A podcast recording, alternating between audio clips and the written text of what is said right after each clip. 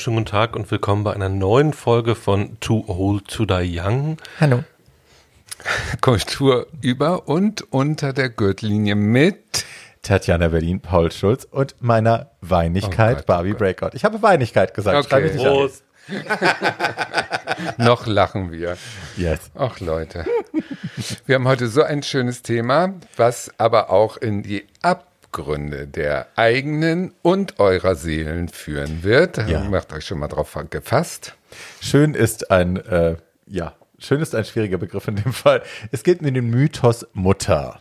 So. Mutter, Mutter, wie gestern beim Dschungelcamp. Mutter. Meine Mutter, Mutter. Mutter, Mutter, Mutter. Ja, very that. Äh, wir haben uns gedacht, es ist ein wichtiges Thema, weil ne, Mütter haben wir alle und ähm, die spielen ja nun auch gerade bei uns queeren Menschen oftmals wichtige Rollen im Leben, in der Entwicklung, in der Akzeptanz oder Nicht-Akzeptanz, in der Traumatisierung oder in der Beförderung oder auch beides parallel, wie bei mir. Hi.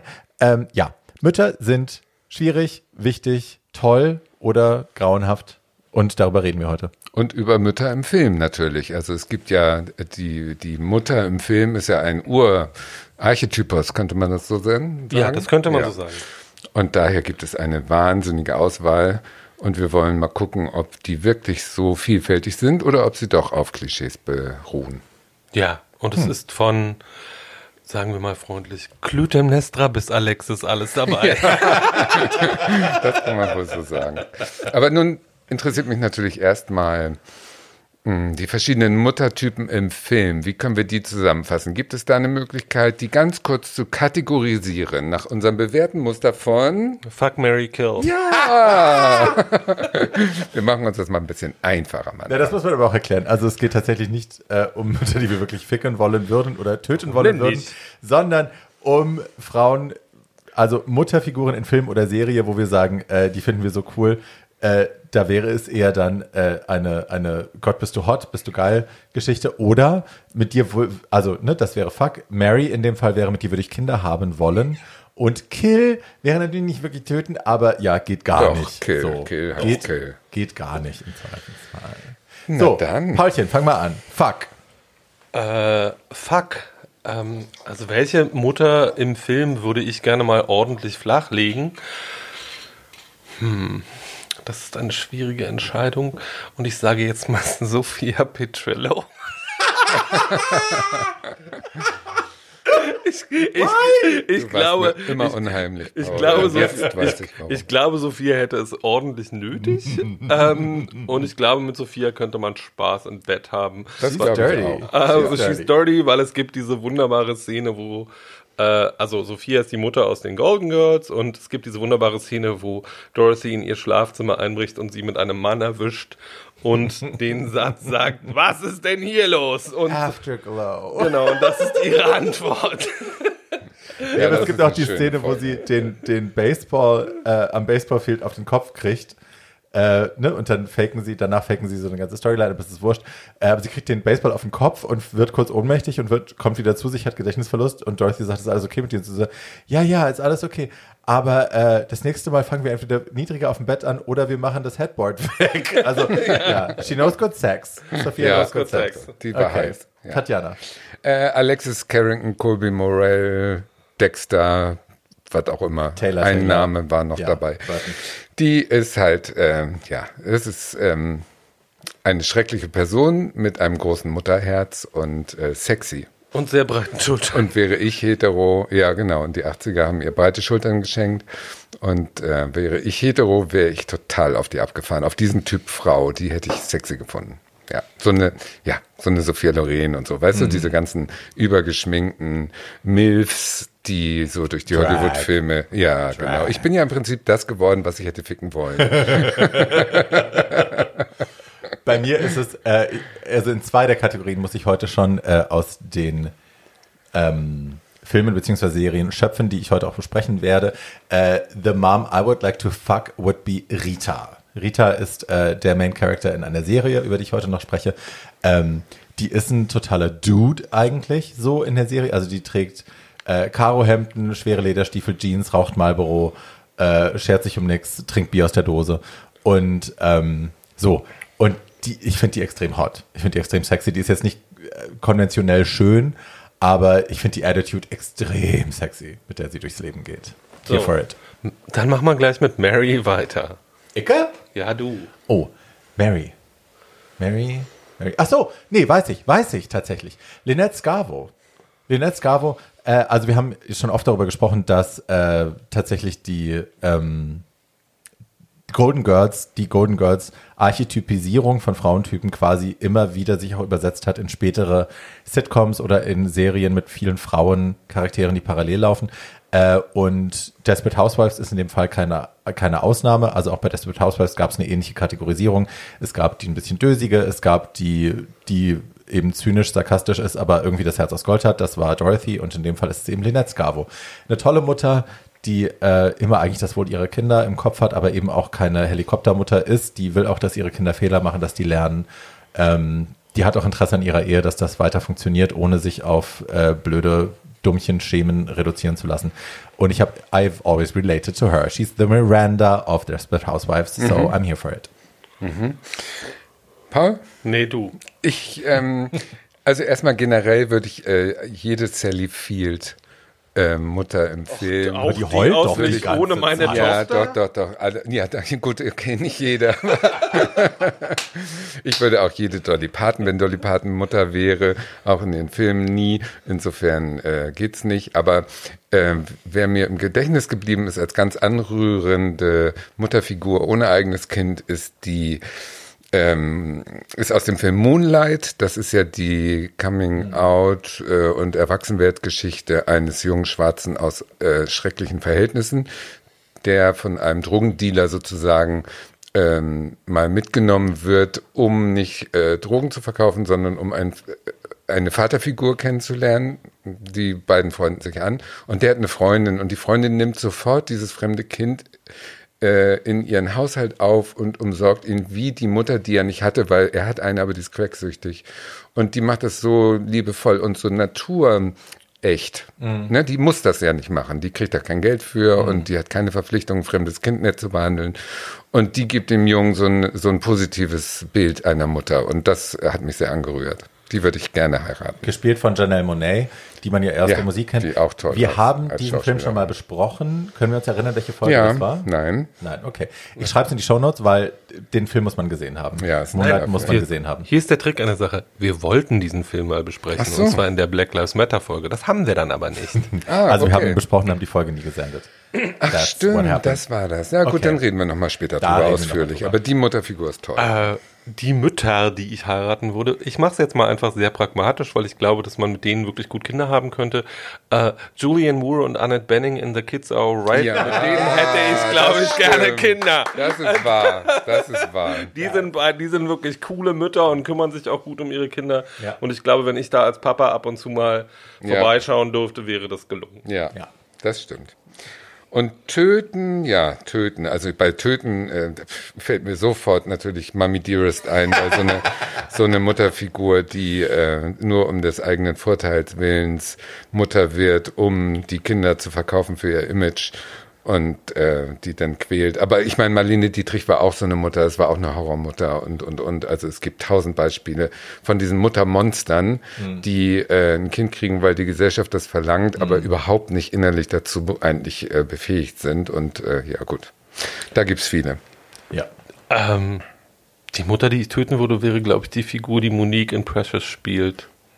Weil Ja, das ist, glaube ich, ist eine der schlimmsten Mütter, die die Filmgeschichte je hervorgebracht hat. Ja, Well- das ist auch wirklich, man kriegt wirklich Gänsehaut, wenn man der Frau beim Schauspielern zuguckt. Die spielt das so toll.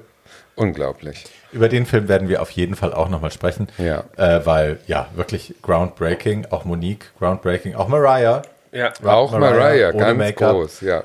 Also heute nennt man es mutig, es ist einfach gutes Schauspiel. Ne? Also ja, gut, gut, gut. Ähm, ich habe es schon angedroht, ich werde auch wieder äh, eine Rolle benennen aus einer Sache, aus die ich, auf, über die ich heute noch sprechen werde. Und zwar spreche ich in dem Fall über The Act. Äh, das ist eine Serie, die ähm, die Real-Life-Story, äh, die tatsächlich passierte Geschichte nacherzählt. Äh, von einem jungen Mädchen und ihrer Mutter, die sie grauenhaft behandelt hat. Äh, Münchhausern Stellvertreter-Syndrom ist das Stichwort und die Mutter hieß Didi Blanchard, die hat ihr Kind in dem Wissen aufwachsen lassen, es wäre leukämiekrank, äh, könne sich nur im Rollstuhl bewegen, könne ganz viele Dinge nicht essen, hat sie mit Medikamenten krank gehalten, damit sie sich drum kümmern kann und ja, that's the kind of mother I want to kill. So wie bei Carrie, so ein bisschen auch. Nee, also die hat die wirklich krank gehalten, damit sie die, den Beifall kriegen kann Ja. des, des Umfelds und auch Geld. Also ja, aber da kommen wir gleich zu. Cliffhanger. Willst du nicht gleich weitermachen? Soll ich Wenn damit du schon- anfangen? Ja, würde ich schon sagen. Okay. Jetzt sind wir neugierig. Alright, geworden. alright, alright, okay. Da, also ja, gut. Ich will eine Sache noch vorausschicken. Also ne, wir drei schwule, mehr oder weniger Cis-Männer äh, sprechen hier heute über Mutterschaft und es Ist soll nicht nicht undankbar Ja. daherkommen. Äh, wir alle verdanken unseren Müttern wahnsinnig viel. Ähm, die einen mehr, die anderen weniger. Es ist aber so oder so, Mutterschaft ist ein sehr zweischneidiges Schwert. Ich sage das oft. Ähm, ich glaube, es ist unmöglich, Kinder zu erziehen, ohne sie zu traumatisieren und ohne ihnen Grund zu geben, später beim Therapeuten zu sitzen und zu sagen, meine Mutter hat aber.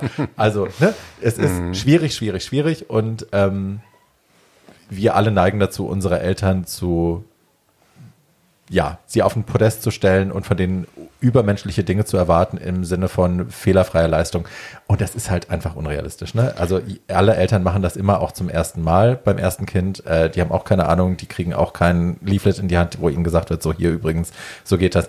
Äh, ja, Das stimmt. Und dazu kommt noch, dass wir als Männer ähm, jetzt über, über Frauen reden, die Mütter wurden und das wir nicht leben können. Und ich habe gemerkt bei der Recherche, dass die Mütterbilder in den Filmen sind doch eher negativ als positiv. Also es gibt mehr problematische Muttergeschichten und da will ich auch nicht ähm, den Eindruck jetzt mit erwecken, dass ich dem zustimme. Also ich finde, das ist so eine aus Dramaturgie geschuldete Schwerpunkt und das muss nicht, das ist, bildet nicht die Wirklichkeit ab. Also die Mütter, die ich zum Beispiel habe, da erzähle ich später drüber, sind so schrecklich und so anstrengend und das spiegelt nicht die Wirklichkeit ab, aber es ist natürlich viel geiler, sich diese Geschichte reinzuziehen und darüber zu erzählen, als über so eine Sally Field, die immer nur weint. Na, sagen wir mal so. Also die beiden, die beiden Mütter, die ich heute bespreche, sind ja sehr gute Mütter, wenn auch sehr verschiedene Mütter. Ähm, und das hat, glaube ich, schlicht was damit zu tun. Ähm, I like my mom. Also irgendwie, wir hatten auch unsere schwierigen Phasen und äh, sie hat auch viele Fehler gemacht, aber das hat was damit zu tun, ich bin jetzt auch nicht also ich hatte, habe mit Mitte 20 mit der Erwartungshaltung abgeschlossen, dass meine Mutter meine Mutter ist. Seitdem ist sie einfach nur ein Mensch und ist auch eine Du wirklich. erwachsenes Ding. Nee, die ist einfach eine wirklich gute Freundin von mir, weil sie ein wirklich interessanter Mensch ist. Ähm, und wirklich, äh, äh, und weil wir uns wirklich viel zu geben haben, auch auf einer Ebene, die damit, dass wir Mutter und Sohn sind, überhaupt nichts zu tun hat. Guck mal, das kann ich gar nicht sagen von mir. Gar nicht. Bei mir ist es halt so eine zweischneidige Geschichte. Meine Mutter war meine allerbeste Freundin. Wirklich. Also die war die beste Mutter, die ich mir hätte wünschen können über mehrere, also einfach über eine wahnsinnig lange Zeit. Aber parallel dazu gibt es eben einen zweiten Handlungsstrang, der grauenhaft ist und die hat mir furchtbare Dinge angetan. Äh, Das kann man alles nachlesen in meinem Buch, tragisch aber geil 2.0, erhältlich auf barbiebreakout.com. Und jetzt auch bei Dussmann. Jetzt bei Dussmann, genau. Und bei den Eisenherzens und so. Ja. Ähm, und das macht das aber nicht weniger schwer. Also eher im Gegenteil. Ne? Das macht den Verlust dieser Figur in meinem Leben umso schmerzhafter, weil die war halt die coolste Mom, die man echt hätte haben können. So, die war die supportive, also die hat sich einen Scheiß drum geschert, dass die Leute mich schwul genannt haben oder dass ich in Mädchenklamotten rumgelaufen bin. Die hat Leute aus ihrem Leben gekantet, links und rechts, die gesagt haben, der, der Junge darf das nicht und so. Also die war schon die coolste, aber dann halt auch nicht mehr. So. du, ganz kurz. Ähm, oh Gott, ich weiß gar nicht, wie ich anfangen soll. Sowas kenne ich überhaupt nicht. Ich habe eine Mutter, die ist Mutter. Und zwar in den Jahren 1 bis 17. Und als ich ausgezogen bin, ähm, da ist natürlich Kontakt und die Familienfeste werden zusammen gefeiert. Aber dass ich jetzt sagen würde, meine Mutter ist ähm, meine beste Freundin oder wir teilen alles oder so gar nicht. Also da ist eine Dis Distanz, weil sie lässt mich in Ruhe, ich lasse sie in Ruhe. Ähm, Und ich würde auch sagen, ich liebe sie, aber ich könnte es nicht jetzt belegen oder ich könnte nicht, also ich bin so kalt höchstwahrscheinlich erzogen worden, was das angeht, dass ich gar nicht sagen kann, ähm, ja, die Liebe zu meiner Mutter ist überhaupt jede Minute fühlbar oder so. Mhm. Ich weiß genau, wenn sie stirbt, bin ich traurig, ja, aber es ist jetzt nicht so ein Mutterfeeling, wie ich das von anderen höre. Dann hat also, deine Mutter einen guten Job gemacht. Ja, ja, Very that. ja, Very ja, that. ja, aber es ist auch, ähm, man, man, man, man denkt manchmal ein bisschen neidisch, oh, guck mal, bei den anderen kommen die Mütter mit zur Vorstellung, gucken das an oder so, würde nie bei mir stattfinden naja, aber es, können. Also in meinem Fall war das die Problematik. Ne? Also wir waren, ich war der Mittelpunkt des Lebens meiner Mutter und dann irgendwann wurde sie Lebensmittelpunkt meines Lebens. Ja, das gab's. Und ich war ja. ab, ich glaube, elf war ich verantwortlich für ihr Überleben. Okay, und ich gut, war das ist eine andere Nummer. für die Lover, die ja. sie abgelegt hat. Und ich war, also ich war für alles verantwortlich. Ja. Und das war ich bis vor naja, letztes Jahr, wo ich dann den Kontakt abgebrochen habe. Aber es ist seitdem, seit ich elf bin, mein Job, meine Mutter am Leben zu halten und zu versorgen und für all das gerade zu stehen, was ihre Männer oder was in ihrem Leben eben nicht stattfindet. Ja, das ist Und krass. das ist die Kehrseite der Medaille. Insofern ja, hat deine Mutter, wie Paul schon sagt, einen richtig guten Job gemacht. Durch die lange Leine, meinst Hi. du? Ja. Nee, aber klar. einfach, wenn man also irgendwie verantwortlich dich aufzuziehen und dich mit Werten auszustatten und dir Grundvertrauen zu geben, aber dann auch sich rauszuhalten. Ja, genau, das, das sehe ich. So also irgendwie, meine Mutter ist äh, nicht ganz so weit weg von mir emotional, wie das bei Tatjana ist. Aber meine Mutter ist auch schon preußische Protestantin äh, und äh, äh, dafür verantwortlich, äh, dass sie ihre, dass sie ihre mehrere, mehreren Kinder irgendwie zu einer Weltreife erzieht, die sie befähigt, zu existieren, wenn sie nicht mehr da ist. Und das war, glaube ich, immer ihre Haltung ähm, und uns dabei neben, nebenher irgendwie eine große Freude an der Welt mitzugeben und an allem, was die Welt einem so schenken kann. Und das hat sie ganz wunderbar hingekriegt. Also nicht, nicht reibungs- und komplikationsfrei, aber das ist bei, bei so vielen Kindern, wie wir sind und äh, mhm. auch nicht so einfach. Ja, also ich bin auch nicht am Jammern. Ich sage bloß, meine Mutter ist meine beste Freundin. Den Satz kann ich nicht sagen. Das wollte right. ich nur loswerden. Und das, das ist, glaube ich, ganz gut so. Ja. So. So, und davon ausgeht. also, wie gesagt, äh, die Serie, über die ich spreche, es gibt nur eine Staffel, mehr wird es davon nicht geben, weil es ist eine True Crime Story und es gibt eben keine Fortsetzung. Heißt The Act, äh, ist 2019 äh, für Hulu produziert worden. Äh, Amazon hat es dann eingekauft. Man kann es hier mittlerweile in Deutschland bei Amazon Prime entweder, ich glaube, umsonst gucken oder es gibt so ein Star Channel, irgend so ein Ding, wo man das über Amazon Prime buchen kann. Man kann sie auf jeden Fall hier in Deutschland legal schauen. Es gibt noch eine Doku zu dem Fall, die gedreht wurde, die heißt Mommy Dead and Dearest. ja, denn ähm, Didi Blanchard, die Mutter, wurde über Umwege von ihrer Tochter dann umgebracht. Ähm, so, es ist, also verfilmt worden ist es mit Patricia Arquette in der Rolle der Mutter, in der Rolle von Didi Blanchard und Joey King als Gypsy Rose Blanchard, das ist die Tochter. Chloe Sevigny spielt eine kleine Nebenrolle, aber das ist natürlich auch nicht unerheblich, weil ne, damit hat man gut auch Geld verdient und äh, die hat vielleicht ein paar Leute ins Kino gebracht, beziehungsweise an den Fernseher. So, der Mord ist 2015 passiert in Missouri.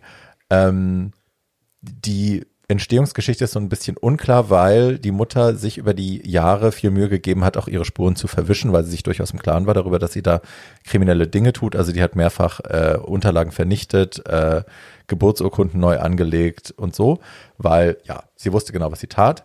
Ähm, Fakt ist, es ist die wahre Geschichte. Gypsy und die, die, ähm, ja, das ist die Geschichte. Gypsy ist die Tochter. Die Mutter hat die, die im Wissen, äh, die Mutter hat Gypsy im Wissen aufgezogen. Also sie hat ihr von klein auf beigebracht, du sitzt im Rollstuhl, weil du nicht laufen kannst, weil du zu schwach bist. Ähm, sie hat ihr Medikamente gegeben, um ihr ein körperliches Gefühl der Übelkeit und der Schwäche zu, zu geben, die sie davon überzeugen sollte. Sie hat ihr auch jeden Tag den Kopf rasiert, weil die Leute glauben sollten, dass sie Leukämie hat. Ähm, durch die Medikamente hat äh, Gypsy dann einen Teil ihrer Zähne verloren, den Rest hat sie ihr rausreißen lassen. Die Mutter bei einem Zahnarzt, den sie überzeugt hat, dass ihre Geschichte wahr ist. Sie hat auch immer diese Medikamente irgendwie bekommen über Umwege, äh, um, ihre, um ihre Tochter unter Drogen zu setzen. Ähm, und sie war bei so vielen verschiedenen Ärzten, bei so vielen verschiedenen Apothekern, dass es niemals aufgeflogen ist. Und wenn es dann aufgeflogen ist, dann hat sie, wie gesagt, den Ort gewechselt und äh, hat sich neue, neue Leute gesucht. Ähm, ja, und das Ganze wurde problematischer, als das Kind dann eben alt genug war, um irgendwie auch aufstehen zu wollen und das Haus verlassen zu wollen, wo man nicht mehr als Kind nur noch mit seiner Mutter alleine im Haus sitzen will, sondern wo man raus möchte. äh, Interesse an anderen Kindern hat, Interesse an anderen Mitschülern hat, vielleicht auch Sexualität ins Spiel kommt. Ähm, und je aufgeregter Gypsy wurde und je neugieriger Gypsy wurde, umso krasser wurde die Mutter.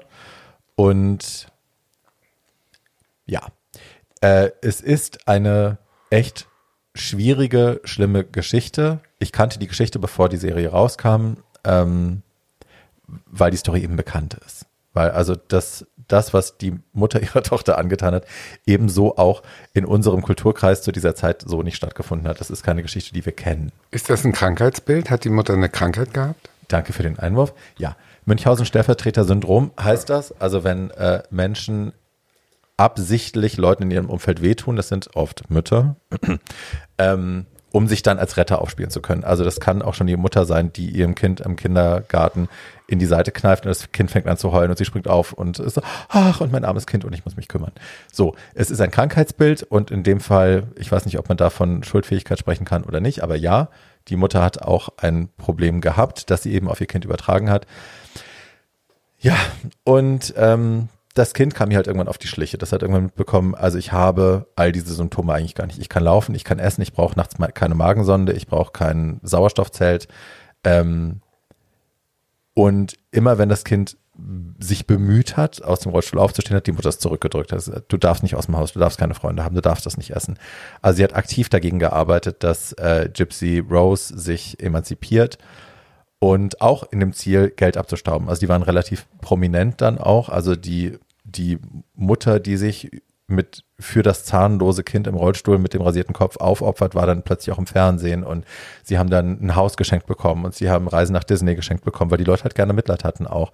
Also sie haben das sehr ausgenutzt, dass die Leute sich da involviert haben. Ja, und das Kind hat dann irgendwann das Internet entdeckt und hat sich nachts äh, an das Laptop der Mutter gesetzt, während die gepennt hat und hat dann äh, in irgendwelchen Internet-Chaträumen auch relativ sexuell, hat ihre Sexualität entdeckt, ähm, Partner gesucht, Leute gesucht, die sich für ihre Story äh, interessiert haben und hat, ist dann auf einen Typen gestoßen, ähm, naja, der aus anderen Gründen auch schon psychologisch auffällig war und vielleicht auch nicht der hellste. Ähm, und dem hat sie ihm ihre Story erzählt und hat den dann dazu gebracht, dass er sie tatsächlich besucht hat und die Mutter umgebracht hat, während sie im Badezimmer gewartet hat. Also das Kind hat im Badezimmer gewartet und er hat die Mutter dann mit, weiß ich nicht, 40 Messerstichen gekillt. Und dann sind sie zusammen abgehauen, haben sich im Hotel versteckt. Sie dachte, das ist jetzt ihre große Freiheit und no. So, natürlich wurden die gefasst und äh, denen wurde der Prozess gemacht. Und das war natürlich auch, ne, die Öffentlichkeit war sehr interessiert daran. Ja, die Kleine sitzt jetzt, glaube ich, immer noch im Knast und die Geschichte ist einfach so schlimm, so schlimm und so tragisch in jede Richtung. Also in der Serie haben sie sich die Freiheit genommen, die Mutter der Mutter zu beleuchten. Also die Frau, so wird es in der Serie angedeutet, die quasi die Mutter dazu gebracht hat, ihr Kind so zu behandeln. Ähm, ob das in der Realität so war, wissen wir nicht, das können wir nicht sagen. Aber es ist einfach, egal aus welchem Winkel man es beleuchtet, man findet nicht so richtig einen Schuldigen. Also ja, die Mutter hat furchtbare Dinge getan, aber es gibt den englischen, äh, den englischen Satz, hurt people, hurt people, verletzte Menschen, verletzten Menschen. Ähm, auch der wird irgendjemand schlimme Dinge angetan haben, dass sie dazu fähig war und willens war, diese Dinge zu tun oder nicht, sich nicht helfen konnte, diese Dinge zu tun. Es ist einfach grauenhaft und es beleuchtet für mich, deswegen habe ich diese Serie hier rausgekramt, nicht nur um eine schlimme Geschichte erzählen zu können, die skandalös ist, sondern auch, weil ich, also das hat eine Freundin, meine Freundin Ina hat irgendwann zu mir gesagt, nachdem sie meine Geschichte und meiner Mutter nun jahrelang kennt, und jetzt hat sie eigene Kinder und dann hat sie mich irgendwann angerufen und gesagt, weißt du was, mir ist gerade klar geworden, warum die Geschichte mit deiner, deiner Mutter so schlimm ist. Das ist, weil wir diese absolute Macht haben. Ich als Mutter habe absolute Macht über mein Kind. Ich kann der erzählen, was ich will. Die glaubt mir das. Ich kann der Dinge sagen. Ich kann mich verhalten und es hat sofort eine Reaktion. Ich verändere in der fundamentale Dinge in dem Moment, wo ich das tue. Das hat sofort eine Auswirkung auf diesen Menschen, den ich unter meiner Fittiche habe und deswegen ist das so dramatisch. Und das ist die Krux mit Mutterschaft, glaube ich einerseits ist es die großartige Großartigkeit, die Mütter haben können, wenn es positiv läuft. Andererseits ist es, wenn man selber struggelt, äh, eben die Verantwortung, die man trägt und der man sich vielleicht gar nicht bewusst ist, was man anrichten kann. So. Absolut, absolut. Erinnert mich total an die Colonia Dignitat, komischerweise. Das ist ja diese deutsche Sekte von dem Paul Schäfer, der pädophil war und sich die Kinder abgerichtet hat als Sexobjekte. Äh, der hat ja dafür gesorgt, dass die, das war eine Sekte, also die haben ihm geglaubt als religiösen Führer und der hat Männer und Frauen getrennt die Ehepaare durften nicht zusammen sein und die Kinder wurden sofort abgegeben von den Frauen. Also die durften nur zu bestimmten Zeiten miteinander schlafen und Kinder produzieren und dann wurden die denen weggenommen. Das heißt, er hat die Mutterschaft erkannt als das, was du gerade sagst, als so ein mächtiges Instrument, um auf das Kind einzuwirken, dass er das unterbunden wollte, um für seine Zwecke die Kinder zu, Indus, äh, zu beeinflussen. Und äh, da sieht man auch, äh, ist, finde ich, passt dazu, ist ein Beispiel, wie die Mutter auf das eigene Kind Auswirkungen hat. Also es ist wirklich, äh, ja, das ist die stärkste, das ist in den ersten Lebensjahren, das ist das, ähm, das ist die Figur, die dir das Urvertrauen das gibt. Ja. Das Nonplusultra. Ja. Es gibt keine mächtigere Einfluss als die, äh, als die eigene Mutter, glaube ich, ja. auch in den ersten Jahren. Und das ist wirklich, ich meine, bei all dem, was ich meiner Mutter vorwerfe und ne, all die Probleme, die ich mit ihr habe, das ist auch das, was ich ihr immer wieder im Positiven anzetteln muss, wo ich sagen muss, ich habe Grundvertrauen. Die hat mich die ersten Jahre so stark geliebt, da hätte auch kein Halm dazwischen gepasst. Aber das ist ein Ding, was ich mit mir trage. Das ist ein Grundvertrauen mhm. in meine eigene Existenz und meine eigenes, in mein eigenes Vermögen, das ich mit mir trage, dass selbst die Traumatisierung danach nicht mhm. auslöschen konnte. Also es ist ich glaube wirklich. Die ja, ersten Jahre sind die entscheidenden. In der Entwicklungspsychologie ist das ganz klar. Insane. Insane. Und da muss man Im sich Potenzial. wirklich fragen, meine Güte, welche Bratze die ich in der U-Bahn zehnmal pro Tag treffe. Warum hast du ein Kind gekriegt? Ich bin ja Verfechter des Kinderführerscheins. Absolut. Warum haben diese Wracks Kinder gekriegt, die nicht in der Lage sind, auf sich selber aufzupassen, geschweige denn auf das äh, unterernährte, schreiende, kranke, wie auch immer Kind vorne in der Karre? Also das meine Mutter so hätte keinen so, Mutterschaftsführerschein bestanden, sage ich nochmal. Ich wäre nicht hier. Ja, gut, dann ist es halt so. Dann wäre ich halt nicht Dann wärst du halt nicht dann hier. Dann hätten wir halt keinen Podcast. Ja, gut. Dann würdest du mit der Wand reden zu Hause. Ja, würde ich mit Geil. der Wand reden. Tue ich eh. Wenn ich nicht hier sitze, rede ich immer mit der Wand. Ich stelle mir jetzt gerade vor, wie Tatjana zu Hause vor der Wand sitzt und immer das Wort Mütterführerschein sagt. Mütterführerschein. So. Ja, aber ist so. Ich finde, das ist, ich finde, die Mutterschaft ist so eine Riesenverantwortung und mein Gott. Also ich will die Mutterschaft jetzt auch gar nicht glorifizieren, sondern äh, wenn es, wenn die Natur sich äh, das, also ich glaube, es ist in westlichen Gesellschaften auch so, wir überkomplizieren Mutterschaft auch so ein bisschen, weil ähm, Mutterschaft ist eigentlich, äh, bevor Leute angefangen haben, glücklicherweise möchte ich an dieser Stelle noch hinzufügen, äh, selber darüber bestimmen zu dürfen, wie viele Kinder sie haben oder eben auch nicht. Äh, das ist ja noch nicht in allen Gegenden der Welt der Fall. Ähm, eine äh, einigermaßen gesunde Frau ist in ihrem Leben ohne Verhütungsmittel in der Lage, 15 äh, Kinder zu bekommen. Ähm, und ähm, ich glaube, das hat aber schlicht was damit zu tun, dass ich in einer großen Familie groß geworden bin. Ähm, ich habe Leute, die keine Geschwister haben, immer bedauert. Ähm, und äh, fand es immer wichtig, dass meine Mutter mehr als ein Kind hatte. Ähm, übrigens, um mal mit einem alten Mythos aufzuräumen, wenn euch nochmal irgendjemand erzählt, Mütter hätten Mütter oder Lehrer hätten keine Lieblingskinder oder Lieblingsschüler. Gelogen. Ist, gelogen. Es ein, ist es einfach gelogen? Das ist nicht so. das wissen auch alle Kinder, behaupte ich jetzt ja. mal freundlich. Also ich wusste, dass ich Lieblingskind war und mein Bruder wusste, dass ich Lieblingskind war. Und Meine Schwester sagt heute noch, ich wäre Lieblingskind gewesen, obwohl ich es abstreite. Ich glaube aber... Aber ich, sie hat recht. Ich ja. glaube aber, dass diese Mutterrolle... Ähm, noch was macht, nämlich sie entla äh, ich glaube, diese Überglorifizierung von Müttern ist auch dazu da, um Väter zu entlasten. Hm. Ich glaube, dieses, wir stellen die Mutter auf ein Podest und Absolut. machen sie für alles verantwortlich. Ähm, und zwar im, im, im übertragenen wie im wörtlichen Sinne, ja. hat was damit, damit zu tun, dass Väter dann überhaupt für nichts mehr verantwortlich sind. Ja, stimmt. Und ich glaube, wenn man sich das gerecht aufteilt in einer Erziehung, egal ob da ein Vater oder eine zweite Mutter ist oder ob äh, ja. äh, ein, äh, ein Single Parent vorliegt, was auch total gut funktionieren kann, ich glaube, das ist, hat einfach was damit zu tun, was Hillary hat mal, also Frau Clinton hat mal gesagt, it takes a village. Hm. Und ich glaube, das stimmt auch. Und ich glaube, jede das gute. ist ein alter Satz. Und ich glaube, jede gute Mutter weiß auch, dass es mehr als sie braucht, um ein Kind zu erziehen. Sure. Ja. Sure. Und es ist, also klar, da hast du absolut recht. Es ist diese, diese Fixierung auf die Mutter als die Hauptschuldige, ne, ist absurd. Weil, also jeder Therapeut, der heute Geld verdient, verdient sich eine goldene Nase an der Mutterproblematik und die Väterfiguren sind dann immer so, ja, mein Vater, also dann ist es halt immer so eine Respektsfrage. Habe ich meinen Vater glücklich gemacht, habe ich ihn stolz gemacht. Darüber reden Söhne ganz viel. Töchter sind dann so ein bisschen entspannter. Aber klar, also ne, die Hauptschuld liegt immer bei der Mutter. Es hängt natürlich auch mit der körperlichen Bindung und so zusammen. Aber es ist ein gesellschaftliches Phänomen, eine gesellschaftliche Prägung, dass wir die Schuld gerne der Mutter geben und der Vater muss halt Geld verdienen. Klar. Und höchstwahrscheinlich ist es aber in der, in der Wahrnehmung auch ein Unterschied, ob du Tochter oder Sohn bist. Kann das auch sein? Weil zwischen. Ich war noch nie Tochter, Töch- ich ja, nicht. ja, ich sag's auch ganz vorsichtig. Aber was, ich habe so einen Eindruck, dass das Verhältnis Mutter-Tochter immer ein bisschen schwieriger ist. Ich will jetzt nicht mit Freud anfangen, aber ich glaube, das Verhältnis Mutter-Tochter ist anders gelagert. schon knietief ins Freud. Wir sind alle nicht aus der analen Phase raus, das weiß ich. Aber ich glaube, dass der Sohn Bin und mal aus die der Mutter oralen Phase raus. Schatz. haben, wem sagst du das, haben ein anderes Verhältnis als äh, Töchter, Mütter. Und das ist auch interessant. Da können wir jetzt nicht drauf eingehen, aber es Right. ist auch eine Analyse wert. Ja. Right. Äh, zu der Serie noch mal ganz kurz.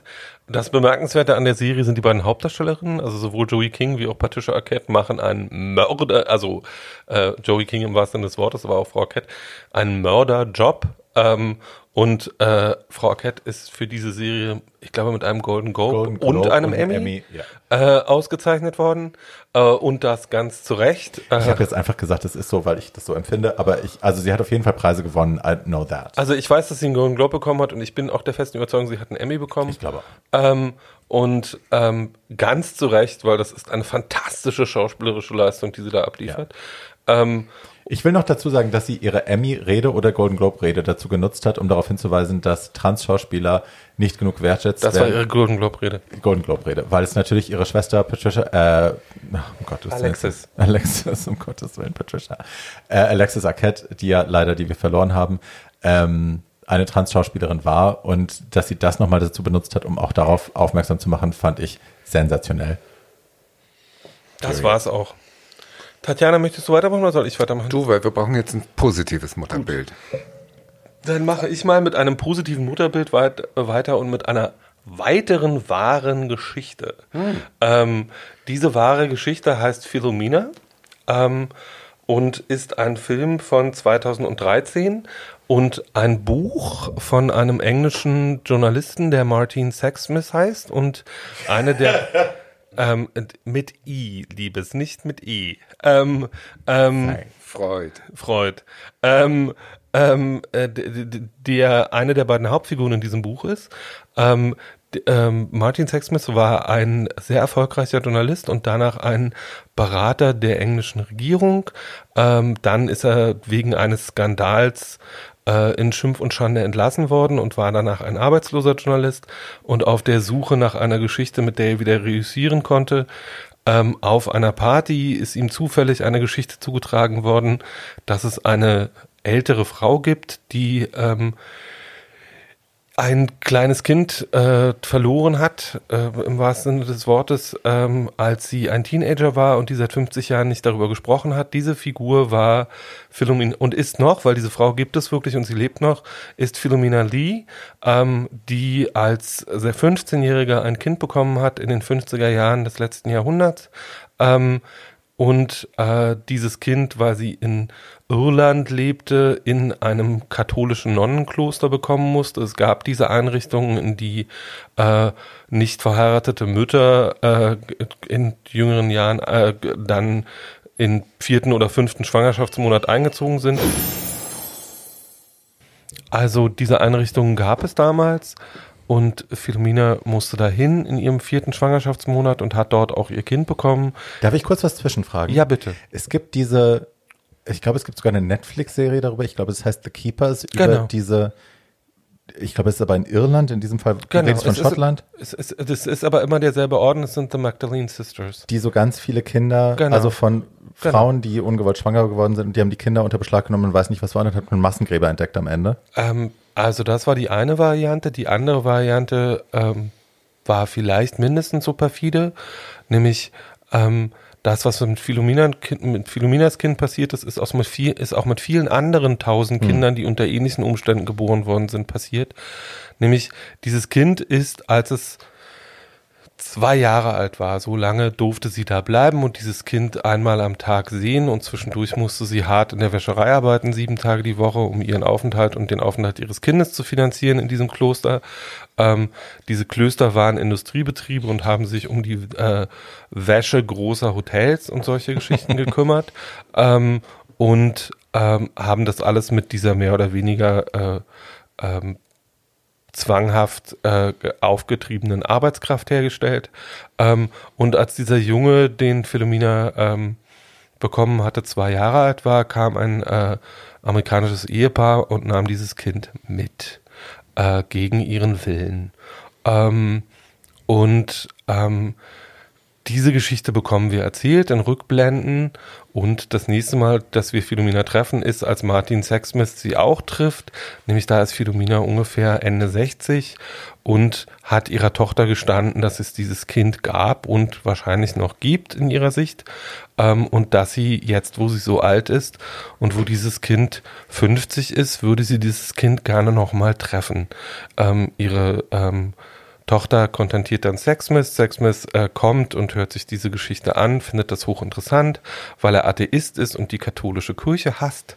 Ähm, und ähm, Philomena ist weiterhin Katholikin, glaubt weiterhin an Gott, entschließt sich aber äh, mit äh, Sex, erst in dieses Kloster zu fahren, um rauszufinden, äh, ob diese Nonnen, äh, eine junge Nonne, die damals für sie zuständig war, gibt es noch, ähm, ähm, irgendwas über den Verbleib ihres Kindes wissen. Ähm, da wird sie mehr oder weniger, ab, weniger abgewimmelt, bekommt aber genug Informationen, als dass die beiden äh, nach Amerika aufbrechen können. Sie sind ein sehr ungleiches Paar. Philomena ist eine Frau aus dem Arbeitermilieu, nicht besonders gebildet äh, und nicht besonders äh, hat eine Vorliebe für äh, Romance-Novels, die sie ganz aufregend findet. ähm, und äh, Sixsmith ist so ein bisschen arrogant und findet das alles so ein bisschen äh, abartig und findet sie auch nicht besonders, äh, ist aber sich im Klaren, dass das eine tolle Geschichte ist, wenn sie dieses Kind finden würden ähm, und fährt mit Philomena nach Washington, weil ähm, sie wissen, dass dieses Ehepaar aus Washington war. Und äh, über viele Verwicklungen ähm, finden sie wirklich raus, wer diese Leute sind, wo dieses Kind gelebt hat. Dieses Kind lebt nicht mehr. Ähm, das ist äh, der große Twist in der Mitte des Films, den ich jetzt hier aber verrate, weil ich sonst etwas anderes nicht verraten kann, nämlich mhm. äh, dass an, äh, als sie rausfinden, dass dieses Kind nicht mehr lebt, kommt nämlich raus, dass dieser 50-jährige Mann an AIDS gestorben ist, an den Folgen von AIDS, äh, und dass er schwul war. Und äh, Sixsmith gesteht das Philomena dann irgendwann, also wir müssen reden, du, der war schwul und er glaubt jetzt, weil er eine Katholikin Ende 60 vor sich hat, dass sie damit irgendein Problem hat und sie dreht sich nur zu ihm um und sagt, yes, I know. Ähm, das heißt, sie wusste schon, als ihr Sohn zwei war, dass dieses Kind schwul war und hatte schon da ein Bewusstsein davon äh, und hatte damit auch nie ein Problem und macht sich um dieses Kind ganz andere Sorgen. Zum Beispiel ist, sie, ist eine ihrer großen Sorgen, dass dieses Kind fett geworden sein könnte, weil Amerikaner alle so viel essen ähm, und das oder in Vietnam gestorben oder in Vietnam gestorben sein könnte oder irgendwie sowas. Ähm, der Film, das ist erst die Mitte des Films. Ähm, der Film geht dann noch sehr viel weiter. Es wird noch sehr berührend. Man erfährt noch sehr viel mehr über die Lebensgeschichte dieses schwulen Mannes. Ähm, Martin und Philomena kehren äh, nach äh, Irland zurück und fahren nochmal mit ihrem neuen Wissen in dieses Kloster. Ähm, und konfrontieren diese Nonnen mit ihrem Wissen. Und, so viel kann ich an dieser Stelle verraten, zum Schluss werden Philomena, findet Philomena ihren Sohn äh, und äh, äh, findet das Grab, weiß, wo ihr Sohn ist. Nämlich genau, sie findet dieses mhm. Grab. Sie findet dieses Grab an einer sehr überraschenden Stelle. Ich will das hier nicht verraten. Die Hauptrollen in diesem Film spielen Steve Coogan, der eigentlich Komödiant ist, und Judy Dench. Judy Dench ist die wunderbare Judy Dench, dazu muss man nicht viel sagen, ähm, und spielt das unfassbar großartig, unfassbar anrührend. Und wer bei diesem Film nicht mindestens dreimal heult, hat kein Herz. Du hast äh, mir gerade, ich habe den, den Film, muss ich gestehen, nicht gesehen. Und du hast mir gerade, bevor wir die Folge äh, angefangen haben aufzunehmen, kurz den Trailer gezeigt. Und da lief mir schon das Wasser aus den Augen. Also es ist wirklich, selbst in diesen zweieinhalb Minuten, äh, ja, mein Gott. Also Frau Densch ist halt Frau Densch und Bitch. Frau Densch kann das halt ähm, und äh, macht das halt mit, mit all der ihr zur Verfügung stehenden Kunstfertigkeit ähm, und bringt einem in zwei Stunden jede Emotion bei, die man so haben will. Äh, Steve Coogan hat nicht nur die Hauptrolle gespielt, sondern hat auch dieses Buch geschrieben und sich dafür eingesetzt, dass es diesen Film gibt. Dieser Film basiert, wie gesagt, auf einer wahren Geschichte und auf einem äh, Sachbuch, das auch Philomena heißt und das Martin Sexsmith nach ähm, diese wahren Geschichte geschrieben hat. Ähm, der Film war 2013 für vier Oscars nominiert, unter anderem auch für Kuchen und äh, äh, äh, Frau Densch ist ein Meisterwerk und gehört geguckt und ihr werdet lachen, ihr werdet weinen, ihr werdet sehr viel Spaß haben und äh, wirklich sehr, sehr schöne zwei Stunden. Ich finde ohnehin, also Judy Dench, die kommt natürlich immer mal wieder vor, aber sie ist bis jetzt noch unterrepräsentiert und ich warte immer noch auf die Folge, wo ich Notes on a Scandal unterbringen kann, weil das äh, ein Film ist, der mich dann lasst so uns doch, dann lasst uns doch, dann lasst uns doch einfach, weil wir es können und weil es sich bei Frau Dench anbietet. Wir machen irgendwann mal eine Dench Sonderfolge. Gerne. Ja, gerne. Und äh, ohne das jetzt in, ins Profane hinabziehen zu wollen, solche Geschichten liegen ja eigentlich auf der Straße. Man ja. könnte auch in Deutschland solche Geschichten ja. finden. Ich erinnere an Jamila Rowe vom Dschungel. Dschungelcamp. Von der Botschaft. Habt ihr die Geschichte gehört? Dass, dass noch nicht jetzt sofort die Filmemacher bei der Schlange stehen und die was Journalisten denn? lange Wer Interviews denn, führen. Sie das nicht tun? Nee, weil pff, hätte ich ja was ja, von gehört. RTL. Ja, eben. Die hat Exklusivverträge. Die kann nur bei Frauke sitzen. Aber ich brauche einen richtigen Journalisten, der denn? jetzt hoffentlich zuhört. Die ist ähm, als äh, mit sechs Monaten ihrer 17-jährigen drogensüchtigen Mutter von der Stasi weggenommen worden und wurde bis zum 18. Lebensjahr in fünf verschiedenen DDR-Kinderheimen durchgereicht.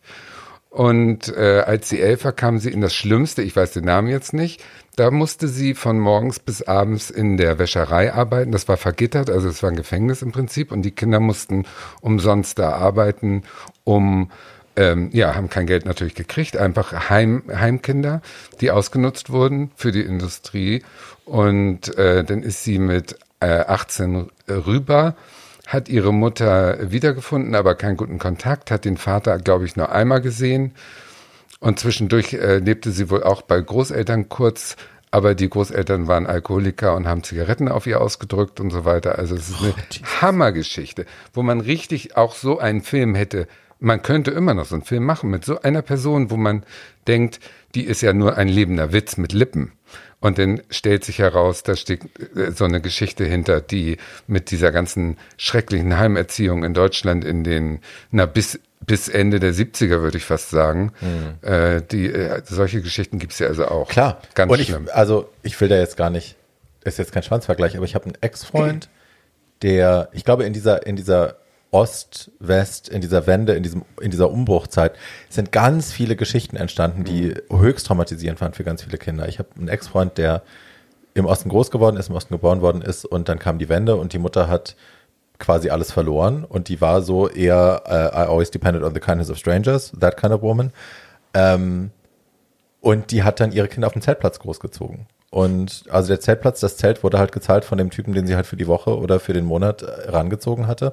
So, weil nur so konnten die überleben, weil Wohnung selber erarbeiten ging nicht, war nicht drin. Und die Männer sind dann aber auch größtenteils auch Alkoholiker und so, sind dann halt mit den Kindern so umgesprungen. Und äh, dieser Ex-Freund von mir, der hat Jahre seiner Kindheit nicht in Erinnerung. Aus gutem Grund, weil das zu traumatisch war, das musste weggedrückt werden. Und der ist bis heute in Therapie natürlich deswegen. Also ja, da gibt es allein aus dieser Zeit, glaube ich, genug Geschichten, die man erzählen könnte, wenn es denn das Interesse gäbe, das in Deutschland zu tun. Ja, das sehe ich komisch, so aber auch ne? nicht. Die werden bei uns halt ausgeschlachtet ja. im Comedy Channel oder ne, friss mal komisches Zeug mit deinen dicken Lippen. Haha, naja, wir lachen. Ich sag ja. mal, ich sag mal als jemand, der daher ist, es gibt natürlich jede Menge unerzählte Geschichten ähm, aus dem Osten.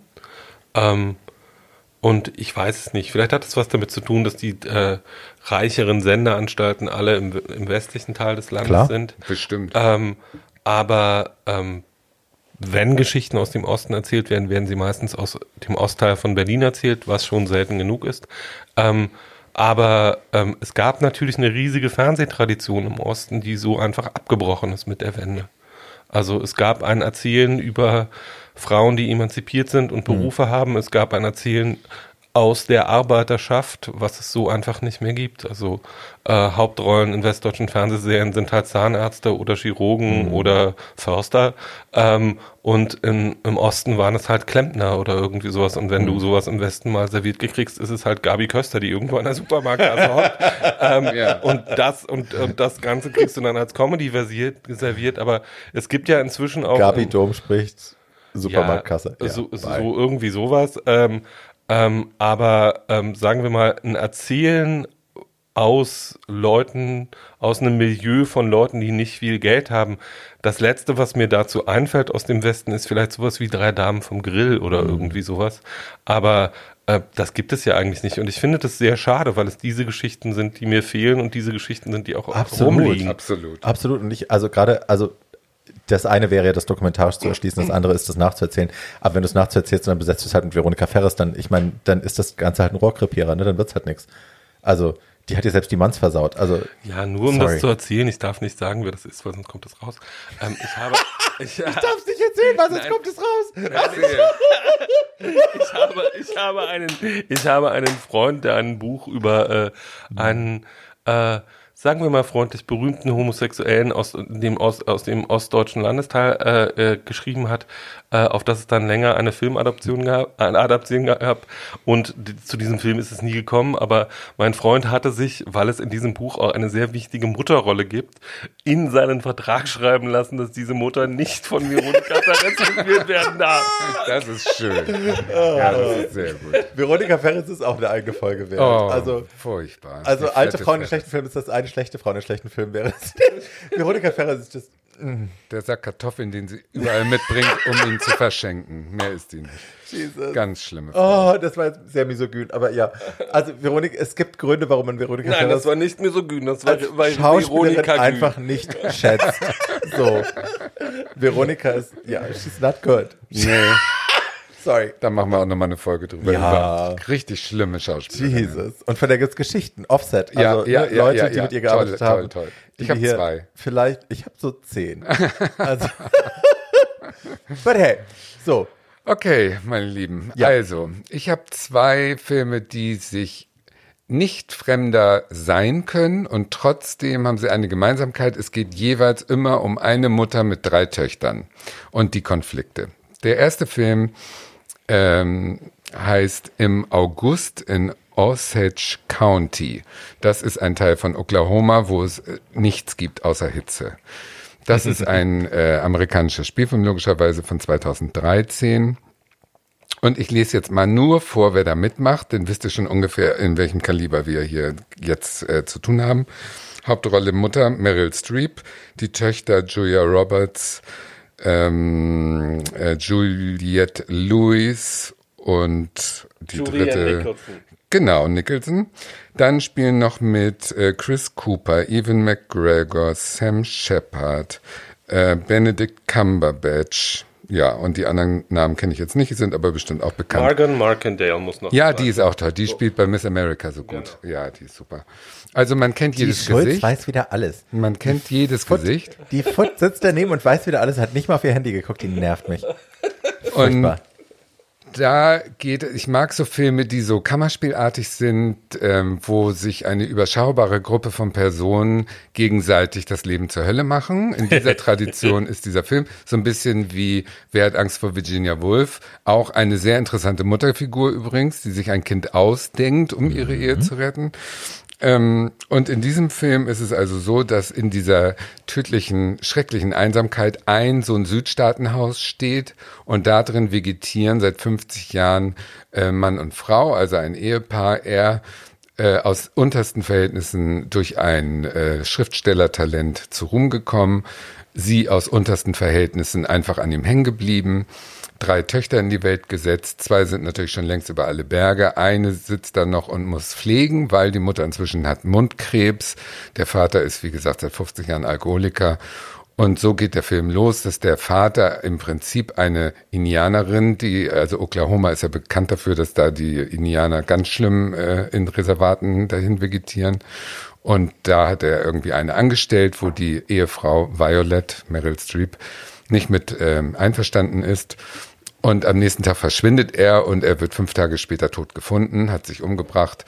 Und nun kommen oh. die Töchter nach Hause, um äh, die Beerdigung zu erleben und äh, landen nun alle an einem Esstisch sozusagen. Die drei Töchter mit ihren Lebensabschnittsgefährten und die Schwester der Mutter mit ihrem Mann und ihrem Sohn und die Indianerin, die immer nur kochen muss und da mit großen Augen durch die Szenerie stolpert.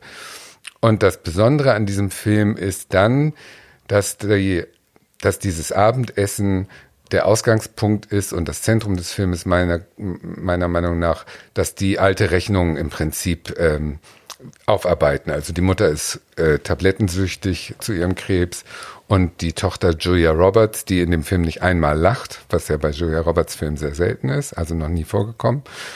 Die, die Tochter, ja, ja, die kann ja, lacht sehr viel. In diesem Film ist sie also ganz herb und äh, ungeschminkt fast und äh, auch hart. Und äh, die Mutter und die Tochter, es gibt sofort das Duell, also es gibt sofort die, die Aussprache und die Mutter spielt alle bei diesem Leichenschmaus gegeneinander aus. Die eine Tochter ist äh, so eine Frivole, die, die so, äh, so einen jungen Lover dabei hat, oder so einen älteren Lover, aber äh, so tut, Jünger als ob sie, sie das größte, ja, nee, die, der ist schon älter, aber das ist so ein Playboy-Typ. Und sie ist so eine Minirock-Ische, die immer nur kichert, um es ihm recht zu machen, um natürlich nur rauszukommen aus diesen schrecklichen Verhältnissen. Also die, die alle haben es versucht äh, loszuwerden, diese Familie, diese, diese Eltern, diese Mutter und kommen aber nicht los, weil sie im Laufe des Abends merken, dass sie eigentlich auch so werden wie ihre Mutter. Also die Julia Roberts Figur am allermeisten, die ähm, kämpft mit harten Bandagen und die, wie soll ich sagen, die Hintergrundgeschichte ist natürlich, dass, äh, du hast es eben gesagt, dein Freund ist im Zelt groß geworden. Die, äh, der sich äh, umgebrachte Ehemann, wird erzählt, hat in seiner Kindheit im Auto gelebt, weil die so arm waren. Und die äh, Meryl Streep erzählt in einer anderen tollen Szene, wie sie von ihrer Mutter gedemütigt wurde und gequält wurde als Kind. Die haben also alle so richtig großen Packen Scheiße auf dem Rücken, was sie mitschleppen und was sich weitergibt. Und das ist das in diesem Film, was klar wird, dass dieses ähm, dieses Paket wird sozusagen mitvererbt. Ich weiß nicht, wie ich es ausdrücken soll, aber es wird klar, dass man nicht so einfach aus dieser Nummer rauskommt, indem man das hinter sich lässt. Man nimmt das, das Paket mit, das hast ja. du ja auch erlebt. Na, wir haben, also das ist, gerade wenn man so über Familiendynamiken spricht, äh, das ist immer so ein, das kommt natürlich auch aus dem Amerikanischen wieder, aber Breaking the Cycle ist so ein großes Thema. Also, dass wir uns bewusst sind als Kinder von traumatisierten Eltern, die selber traumatisiert worden sind, dass man irgendwann, dass man es unbewusst weitergibt, wenn man wieder Kinder hat. Deswegen auch irgendwann die Entscheidung, will man noch Kinder haben, will man das weitergeben oder do I break the cycle? Und zwar nicht nur im, im Wunsch, das nicht mehr weiterzugeben und es doch weiterzugeben, sondern tatsächlich auch in der Entscheidung, ich habe keine Kinder mehr. Ja, ich mache das nicht. Julia Roberts in dem in der Rolle hat eine Tochter und einen Mann. Der Mann hat sie inzwischen verlassen. Die Tochter redet kein Wort mehr mit der Mutter. Beide fahren im Laufe der Nacht dann auch äh, weg und lassen sie da alleine.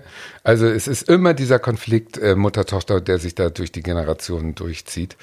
Und äh, nebenher sind äh, noch andere kleine Problemfelder, die diese Familie zu bearbeiten hat. Und zwar, also ich sag mal, ähm, Inzest, Drogen, Selbstmord, Missbrauch sind so die, Haupt, sind so die Hauptthemen.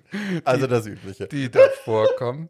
Also es ist ein Film, der der, der deswegen fasziniert, weil diese Schauspielkunst dieses Ensembles ist so, so groß und so sensationell, dass man denen gerne dabei zuguckt, weil das Thema ist ja nicht schön. Mhm. Das Thema ist ja wirklich bitter und es gibt auch kein Happy End.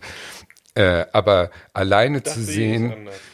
Ja, gut, die, ja, ja, kannst du gleich sagen, sag gleich. Aber die, äh, die Szene am Esstisch, wenn du nur Meryl Streep, die wirklich alt, verbraucht, krebszerfressen, mit einer schlechten Perücke oder mal ohne Perücke, mit Glatze, da am Tisch sitzt, kettenrauchend und nur die Blicke, wie sie guckt zu den die dann reden oder wie sie guckt, um dann etwas zu sagen, was diese Person vernichtet alleine wie der Regisseur geschafft hat, diese Atmosphäre, diese Mutter, die wie eine Spinne die Fäden immer noch in der Hand halten will, weil es die einzige Macht, die sie noch hat vor ihrem verfallenen Körper und so. Also großes Schauspielkino. Ganz, ganz, ganz Ich toll. muss die ganze Zeit an The Family Stone denken. Nein, es ist, es ist überhaupt nicht so Family Stone, sondern es ist ein Shakespeare-Drama.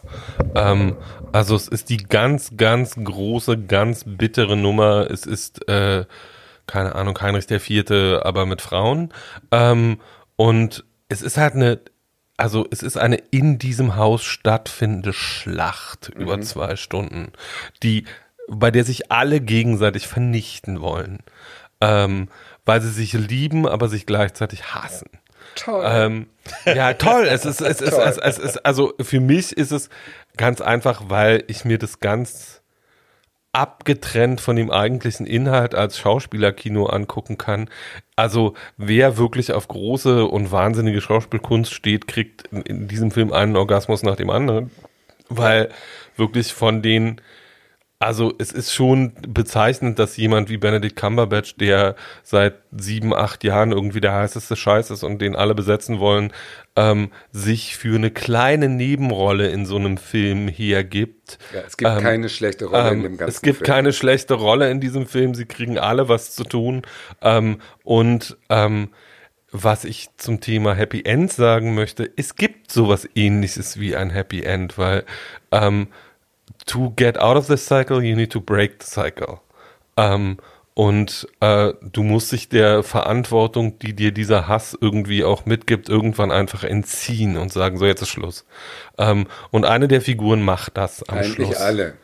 irgendwie, irgendwie doch alle. Also die, die nymphomanische Tochter haut ab mit ihrem äh, Mann, der aber die Tochter von Ju Julia Roberts beschlafen wollte, die 14-Jährige. Gut, aber sie steigt ins Auto und fährt weg. Die andere schläft mit ihrem Halbbruder und steht dazu und fährt weg. Und Julia Roberts sagt, du kannst mich mal, du Alte, und fährt auch weg. Aber können Oder? wir bitte an der Stelle mal festhalten, ich habe den Film nicht gesehen, hi.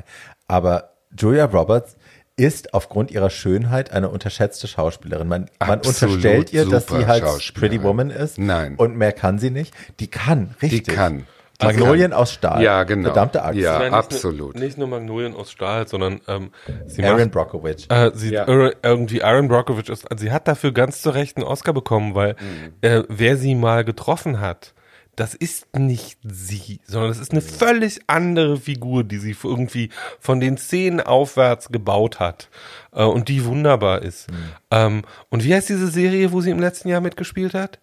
Äh, auf Amazon auch, wo, ja, wo, wo Janelle jetzt den zweiten Teil gemacht hat. Ach so, oh, Big, na, Big Little Lies, nein. Äh, nee, nee, Nein. äh, Home, Ho, irgendein Homecoming I hieß don't es so. Ähm, Probably, Egal. yes. egal. Ähm, jedenfalls, da ist sie auch großartig. Und äh, also, ähm, wer sie mal auch als Mutter sehen will, die was ganz großartig macht, es gibt einen wunderbaren Film, der heißt Ben ist wieder da. Da spielt sie die Mutter eines drogensüchtigen Kindes. Ähm, und der ist aus dem letzten Jahr, glaube ich, und der ist auch völlig untergegangen und da ist sie auch richtig doll, doll, doll gut. Sie ist doll gut. Sie ist eine doll gute Schauspielerin, besonders in diesen äh, Duellen mit Meryl Streep. Die nehmen sich beide nix und sind zum Schluss erkennt sie ja mit einem Blick in den Spiegel, sie wird wie ihre Mutter und sie muss weg und sie Das allein zu sagen, ne? Meryl Streep im Duell und dann nimmt sie sich nix. Das ist ja, ja, also, das fuck. ist schon sehr viel. Ja. Also ein, ein, ein absolut äh, sehenswerter Film, der ein ähm, ja gut, vielleicht mit, mit einer Art von Happy End. Ich denke jetzt natürlich an Meryl Streep, weil der, der, das Schlussbild ist dann schon wieder ganz lustig. Meryl Streep irrt also durch die, äh, völlig orientierungslos, weil sie auf Entzug ist von ihren Tabletten und vom Krebs zerfressen durch ihre Wohnung allein. Tochter ist weggefahren. Die einzige, die noch da ist, ist die Indianerin, die in der Küche steht und kocht.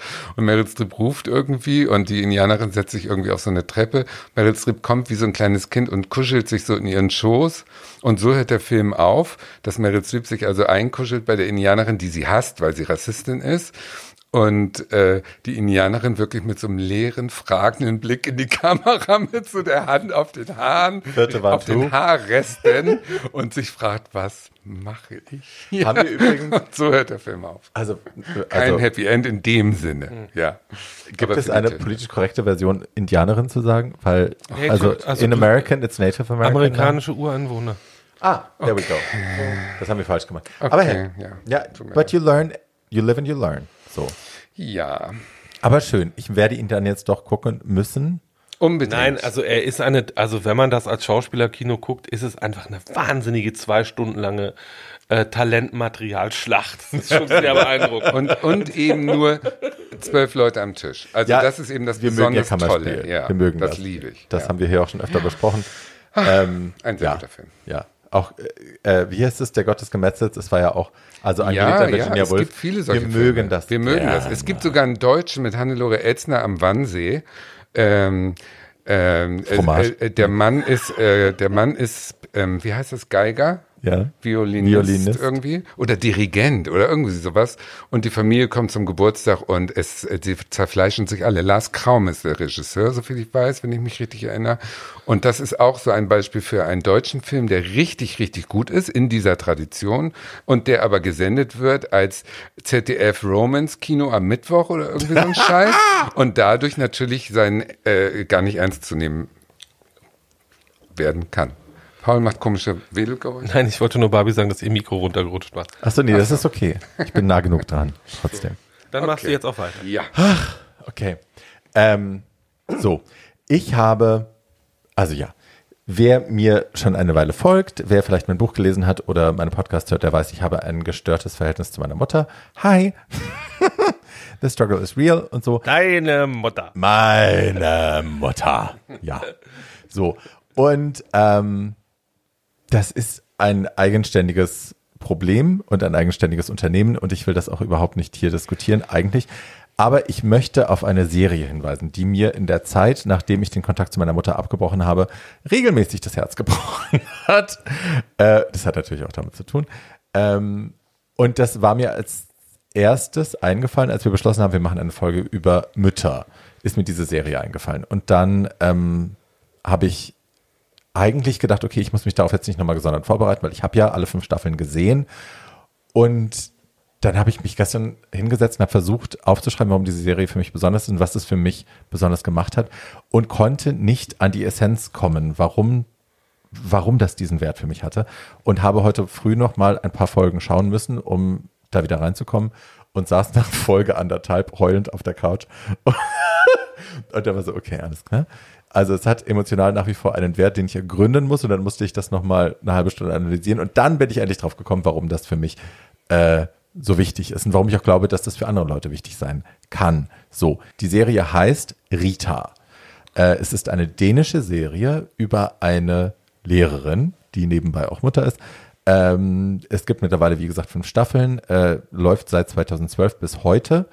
Ähm, bei Netflix läuft das Ganze, wir können es auf Netflix schauen. Auf Netflix gibt es das äh, unter Dramedy, also sowohl Drama als auch Comedy.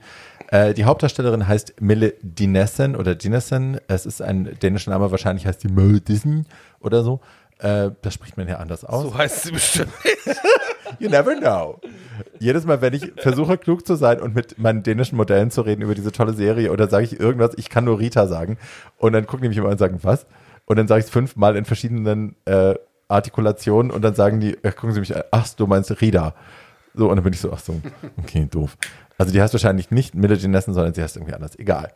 Ähm, das Ding ist, also Rita ist Lehrerin. Das ist so ihr Hauptberuf. Äh, sie ist bei ihren Schülern zu großen Teilen sehr beliebt, äh, bei manchen auch gefürchtet. Sie hat so eine sehr natürliche Autorität und sie ist eine sehr unkonventionelle Lehrerin. Das äh, lassen wir einfach mal da so stehen. Sie, als Lehrerin ist sie brillant. Also sie setzt sich immer für ihre Schüler ein und sie erkennt auch immer, wenn ein Schüler irgendein Problem hat, dass Hilfe benötigt. Und dann setzt sie sich da eben ein, teilweise auch mit Regeln, die definitiv, äh, mit, mit Maßnahmen, die definitiv gegen die Regeln verstoßen. Ähm, als Mutter ist sie, naja, im freundlichsten Fall gesagt, ist sie unkonventionell. Ähm, manchmal ist sie grausam, dann ist sie grenzüberschreitend. Ähm, Sie ist eine Mutter. ja, und sie ist immer voller Liebe. Wie viele So. Kinder gibt's denn? Es gibt drei. Es ist schön, dass ihr immer versucht, mir unter die Arme zu greifen, bevor ich Nee, überhaupt tun wir nicht. Ich will mich nur äh, interessieren. Ruhe. Stimmt gar nicht. Nein, ihr greift mir unter die Arme, das ist doch richtig so. Ähm, sie hat drei Kinder. In der ersten Staffel sind auch alle drei Kinder gleich wichtig. Also später verliert sich das. Ähm, sie hat zwei Söhne und eine Tochter. Eine Tochter ist hübsch, aber Legasthen. So, die ist auch mit dem Wissen aufgezogen worden, nicht von ihrer Mutter, aber von den anderen, die ist halt hübsch, aber doof, ne? Süß, aber blöd. So, das. Dann hat sie einen älteren Sohn, der sehr sexy ist, dem besonders die schwule äh, Zuschauerschaft sehr zugetan ist, weil der ist also oft auch oben ohne zu sehen und so und Hete und knackig und tätowiert und repariert Autos. Und dann hat sie Jeppe. Und Jeppe lieben wir alle. Jeppe ist ein junger homosexueller Mann, ähm, der in der ersten Staffel noch nicht geoutet ist, aber das äh, verliert sich dann nach ein paar Folgen. Und Jeppe ist toll. Wir alle lieben Jeppe. Jeppe ist super. Und sie liebt Jeppe und sie sagt Jeppe auch die ganze Zeit schon. Die ganze Familie sagt Jeppe eigentlich die ganze Zeit, übrigens, du bist schwul. Und Jeppe ist immer so, nein, ich muss schlimme Dinge erfahren, bis es mir irgendwann klar wird. Und alle sind so, Mo. Und dann gibt es irgendwann eine Episode, wo sie äh, ihre eigenen Kuscheltiere in die Luft jagt, weil sie eigentlich kapiert hat, dass sie nicht mehr 14 sein will, sondern eben über 40 ist. Ähm, und während alles in die Luft fliegt und ihre Kuscheltiere in die Luft fliegen, sagt Jeppe vor versammelter Mannschaft, übrigens, ich bin homosexuell und alle so Augenroll, so, oh Mann, we know. und Rita kusst ihm nur von hinten so auf den Kopf und da habe ich auch schon wieder geheult. Also ja, ich habe sehr viel geweint bei dieser Serie, das muss ich dazu sagen. Und ich habe auch lange nicht Obwohl es verstanden. eigentlich sehr lustig ist. Warum? Ja, und das ist das Ding. Ich habe lange nicht verstanden, warum bis heute. Und heute kam mir dann irgendwann der Gedanke, warum hänge ich auch so an dieser Frau? Weil das ist keine Mutter, die ich hätte haben wollen. So, also ich habe ja sehr genau meine Mutterrolle natürlich selber analysiert. Und es ist keine Mutter, die ich hätte haben wollen. Das Ding, warum die mich so kriegt und warum ich auch die ganze Zeit heulen muss, ist, dass die als Lehrerin an Punkten ansetzt im Leben ihrer Schüler, wo sie Sachen sieht, wo jemand hätte eingreifen müssen. Also um Paul zu zitieren, das hätte doch jemandem auffallen müssen. In meinem Leben gab es diese äh, Momente zuhauf. Und ja, da hätte jemand drauf kommen müssen. Also bevor man mich hundertmal durch irgendwelche Konferenzen jagt und hundertmal sagt, dieser Schüler ist auffällig und das Kind ist krank und wir müssen irgendwas tun, das wird ein zweiter Andreas Bader, hätte doch ein Lehrer auch mal sagen können, wie geht's dem Kind eigentlich? Und was Wäre die Welt tun? nicht viel schöner gewesen, wenn Andreas Bader Barbie Breakout geworden wäre? Gib mir 20 Jahre. Anderes Thema.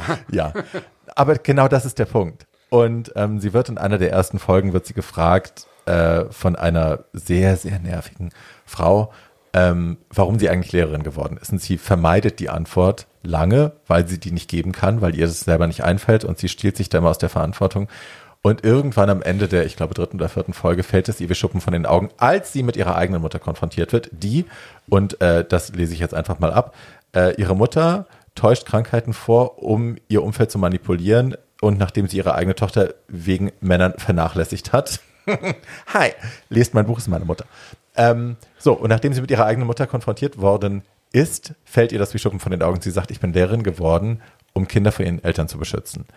Und genau das ist irgendwie der Punkt, wo sie mich halt auch kriegt und warum ich die ganze Zeit heulen muss, weil ich mir gewünscht hätte, ich hätte eine Lehrerin gehabt, die rechtzeitig bei mir eingeschritten wäre und die gesagt hätte, hey, was bei euch zu Hause passiert, so wie du dich verhältst, da ist zu Hause was nicht richtig und da will ich hingucken und deswegen schalte ich mich jetzt ein und deswegen kriegt die mich so. Aber auch wenn ihr nicht meine Geschichte habt, und darum soll es jetzt auch nicht gehen, ähm, kann man die Serie einfach wahnsinnig gut gucken, weil diese Frau und die Art, wie sie mit ihrem Umfeld interagiert, die Art von Weiblichkeit, die sie repräsentiert, die Art von freier Sexualität, die sie lebt, die Art von äh, ich interagiere mit meinen Kindern, als wären sie Erwachsene. Und manchmal muss ich halt auch hart zu denen sein und grausam zu denen sein, damit die irgendwie kapieren, worum es eigentlich geht. Und ja, ich bin auch selbst nicht fehlerfrei. Aber hey, ähm, das ist ein Frauenbild, von dem wir alle mehr sehen können, finde ich, in Filmen, in Serien und überhaupt, ähm, was mich einfach echt anfasst. Und ich bin sehr verliebt in Rita, ich bin sehr verliebt in diese ganze Serie. Es gibt ein Spin-off Hördes, das ist so ein bisschen lala, aber gibt's auch. Ähm, und nicht alle Staffeln sind so gut wie die ersten zwei, aber Rita an sich lohnt sich zu gucken. Wir haben Zugriff darauf auf Netflix. Und das muss ich auch dazu sagen, es ist nochmal was anderes, Sachen zu gucken, die dem eigenen Kulturkreis näher sind als zum Beispiel Amerika. Also ich merke das, wenn ich das gucke, allein die Sachen, die die essen. Ich bin natürlich essensgeprägt, weil hi, Stier und so und ne? Ähm, die essen halt Stulle abends. So, die machen sich halt, die essen abends Brote und dann legen sie so Essiggurken drauf und ich so, "Ah, das kenne ich. Und äh, dann muss ich dann auch so überlegen, warum geht mir das jetzt Essig gucken auf Sei deine ruhig. Brote? Sei ruhig. Und dann musste ich aber auch überlegen, warum geht mir das jetzt gerade näher als eine andere Essensszene in irgendeiner amerikanischen Serie, weil dann essen die immer Sandwiches mit weißem Brot und schmieren da irgendwie Mayonnaise drauf. Bei Meryl. Streep gibt's Zwergwels. Danke, Tatjana. Das war jetzt so. Das, bei dem Wort Zwergwels waren wir jetzt alle raus. Wollte ich nur mal so sagen. Ja, das lassen, wir dir, das lassen wir dir bis nächstes Mal auf ein T-Shirt drucken. Bei Meryl Streep gibt's Zwergwels. Wie hieß er nochmal? Ah. Zwergwels. Oh Gott, Leute. Okay. So, und da muss ich dran denken, weil du Zwergwelt sagst. Meryl Streep ist ein bisschen speziell. Und es gibt, äh, ich, ihr habt das beide gesehen, den, äh, die, ich weiß, was verleiht sie ihr den Golden Globe? Sie verleiht ihr den, äh, Viola Thalberg, den Davis. Thalberg Award für ihr Lebenswerk. Viola den Davis höchsten. verleiht Meryl Streep einen riesengroßen Award. Und allein dafür, ich packe das in die Shownotes, hat sie einen Oscar verdient, weil diese Speech ist die beste Verleiher-Speech, die ich je gesehen habe. Dicht gefolgt von Jim Carrey, auch an Meryl Streep, weil die komödiantisch einfach brillant ist. Packe ich auch in die Shownotes. Aber das allein ist ja so toll. Und da kritisiert sie ja auch die ganze Zeit, weil sie die Fall Meryl Streep sagt, du bist äh, keine Bäckerin, wenn du nicht äh, die richtigen Äpfel benutzt für diesen Apfelkuchen und wenn du nicht Ham Hocks benutzt für das und das. Also, she's a bitch. Nein, Aber ich hey. glaube, das, was man nicht vergessen, also das, was ich an dieser, es sind zwei bemerkenswerte Speeches hintereinander, nämlich erst hält Viola Davis diese Rede und dann kommt Meryl Streep auf die Bühne, hat keine Stimme und das Ganze ist drei Jahre her und ist die erste amerikanische A-Prominente, die auf Trump aber mal sieben Minuten sowas von draufhaut. She unleashed Ähm, demon. Ja, also das kann man gut gucken. Ja. Kennt ihr die Jim Carrey-Geschichte? Ja. Simply the Best und so? Maybe even him? Also meine meine meine Lieblings meine So Lieb- toll. meine Lieblings meine Lieblings äh, Speech an Meryl Streep ist Tracy Ullman, wenn sie den ähm, äh, also das AFI das American Film Institute verleiht einmal im Jahr einen Preis an den an an für jemanden für ihr Lebenswerk und als Meryl Streep den für ihr Lebenswerk bekommen hat, hat äh, ist es Tracy? Nein, ich, äh, ist es Carrie Fisher? Es ist nicht Tracy Ullman.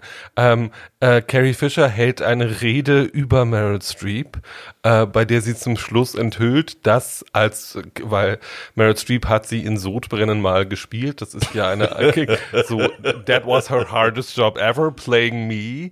Ähm, und dann enthüllt sie, dass sie äh, äh, irgendwie, dass Meryl Streep eine viel größere Schauspielerin ist, als sich alle einbilden, weil als sie eines Abends mal in den Trailer von Meryl Streep re- gekommen ist, hat sich herausgestellt, dass Meryl Streep eigentlich ein 55-jähriger Koreaner ist. Well, how did we get here? I don't remember. Aber Prost. Prost, genau. Sei doch ruhig.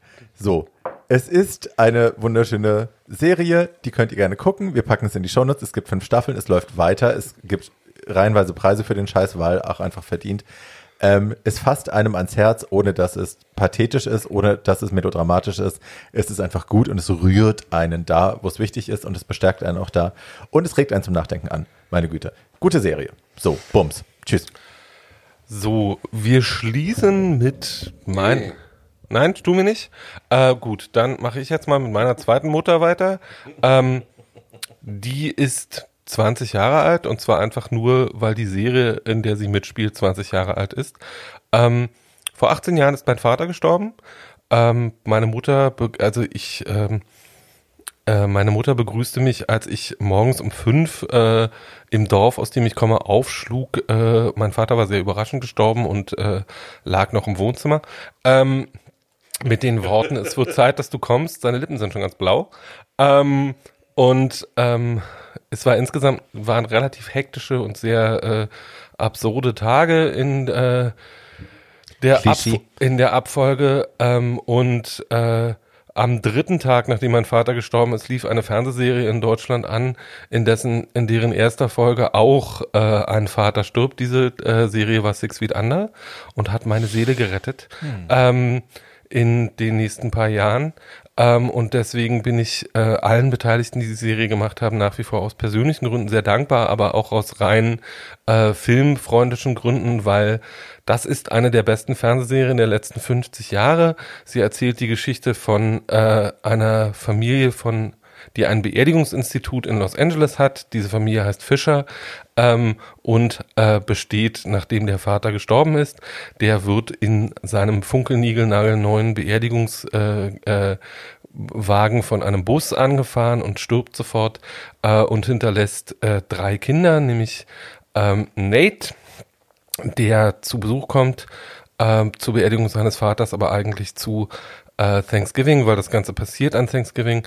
Äh, David, äh, einen schwulen, rothaarigen, sehr konservativen Beerdigungsunternehmer und Claire, meine, Lieb meine Lieblingsfigur in der Serie, aber meine zweite Lieblingsfigur in der Serie ist die Mutter, die heißt Ruth. Ähm, und Ruth Fisher wird von der fantastischen Frances Conroy gespielt, die äh, viele von euch aus American Horror Story kennen dürften. Ähm, und äh, Ruth ist die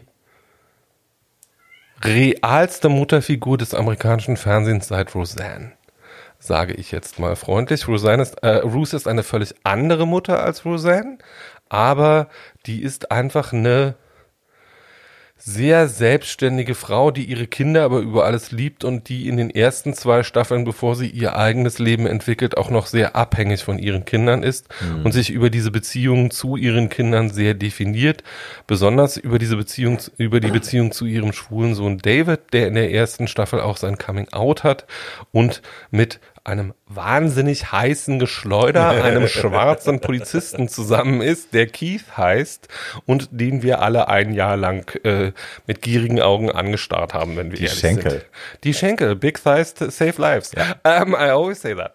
Um, und um, Man muss vielleicht kurz dazu sagen, wenn ich kurz mal reingrätschen darf, Michael ja. C. Hall ist der Typ, der die Rolle gespielt hat und das ist natürlich der Typ, der auch Dexter uns später gegeben hat. Genau, hier, der uns später auch Dexter geschenkt hat und der ähm, die der für seine Darstellung des MCs in Cabaret äh, auf dem Broadway auch äh, einen Tony oh. einen Tony gewonnen hat. Also, but she's straight. But she's uh, officially. Let's say she's 47 and she's never been married. Mm. Um, so she's straight officially. Mm. Um, und äh, äh, äh, also Michael C. Hall hatte auch nach, äh, ist als äh, David auch äh, nach wie vor eine wunderbare Figur, aber äh, Frances Conroy als diese Mutter ist einfach eine Erstmal ist Frances Conroy eine wahnsinnig gute Schauspielerin.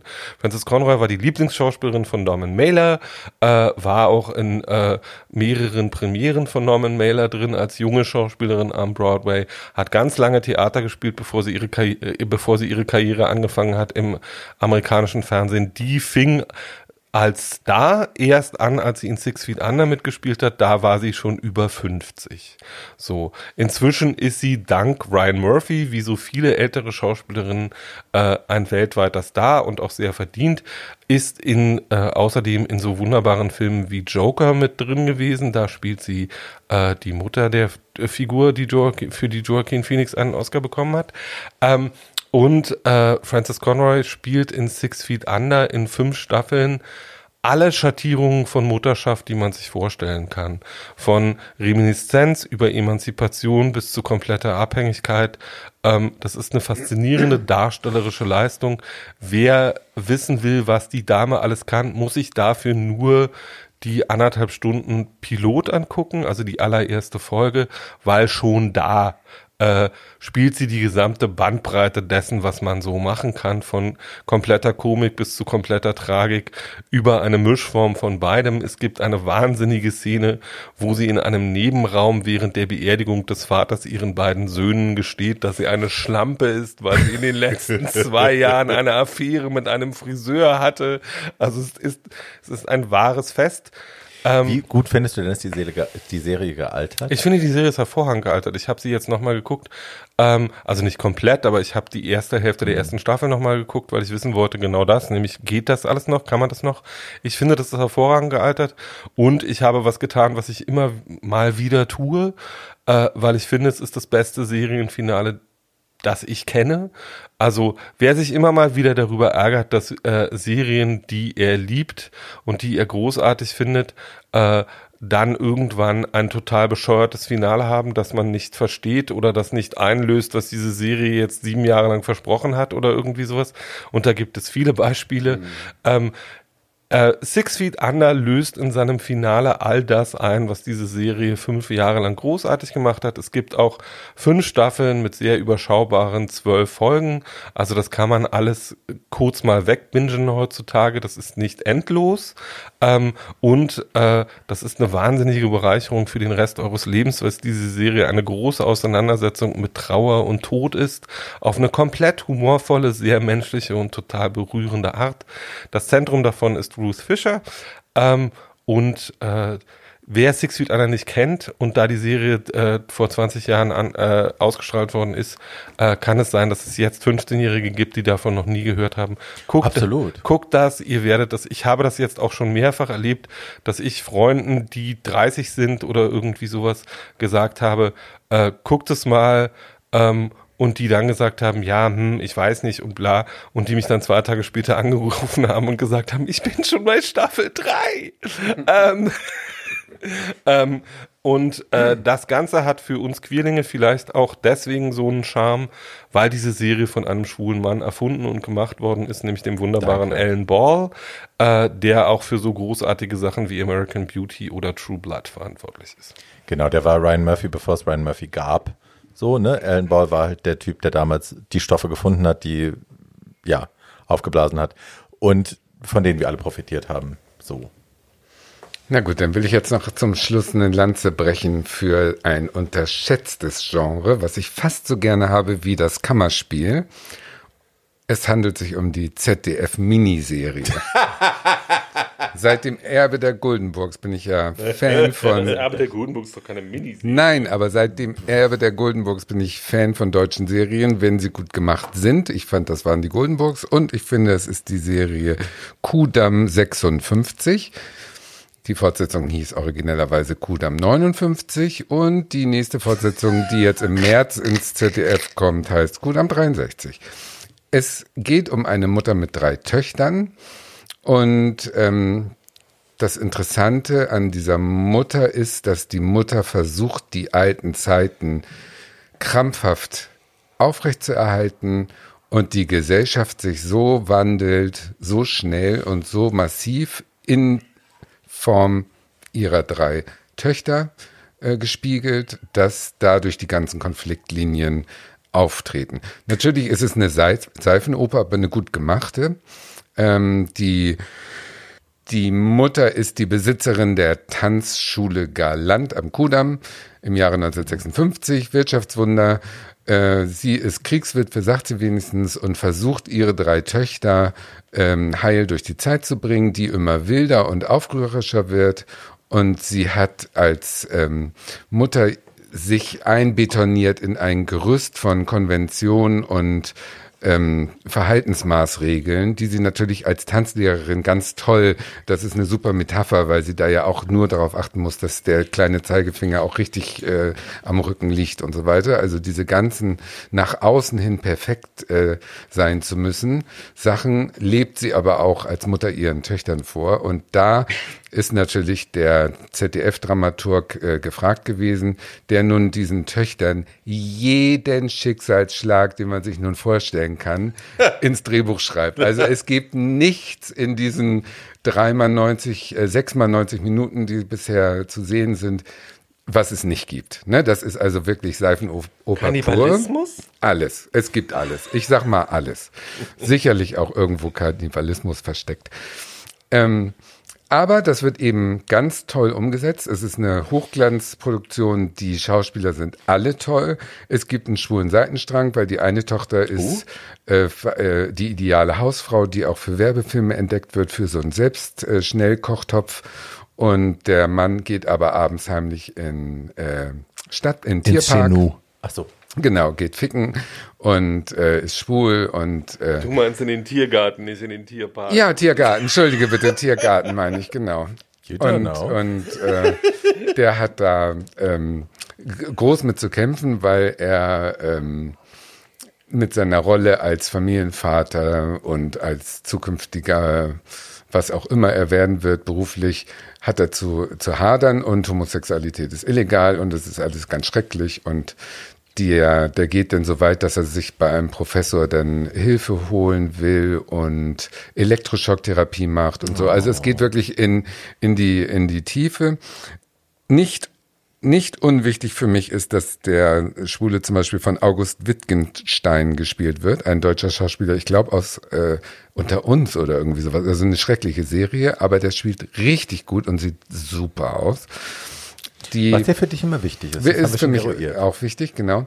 Dramatische die Tochter, die von schönen Menschen erzählt. Ja, die ähm, zentrale Tochter, die am meisten ähm, Sendezeit hat, ist äh, Monika, die aufbegehrt gegen die Mutter, indem sie mit einem äh, jungen jüdischen KZ-Opfer zusammen heimlich zu wilden Nächten in die Kneipe Mutter Brause fährt, um da Rock'n'Roll heimlich zu tanzen, was für die Tanzschulmutter nun das allerschlimmste Urwaldgeschreie ist, äh, was sie überhaupt nicht akzeptieren kann.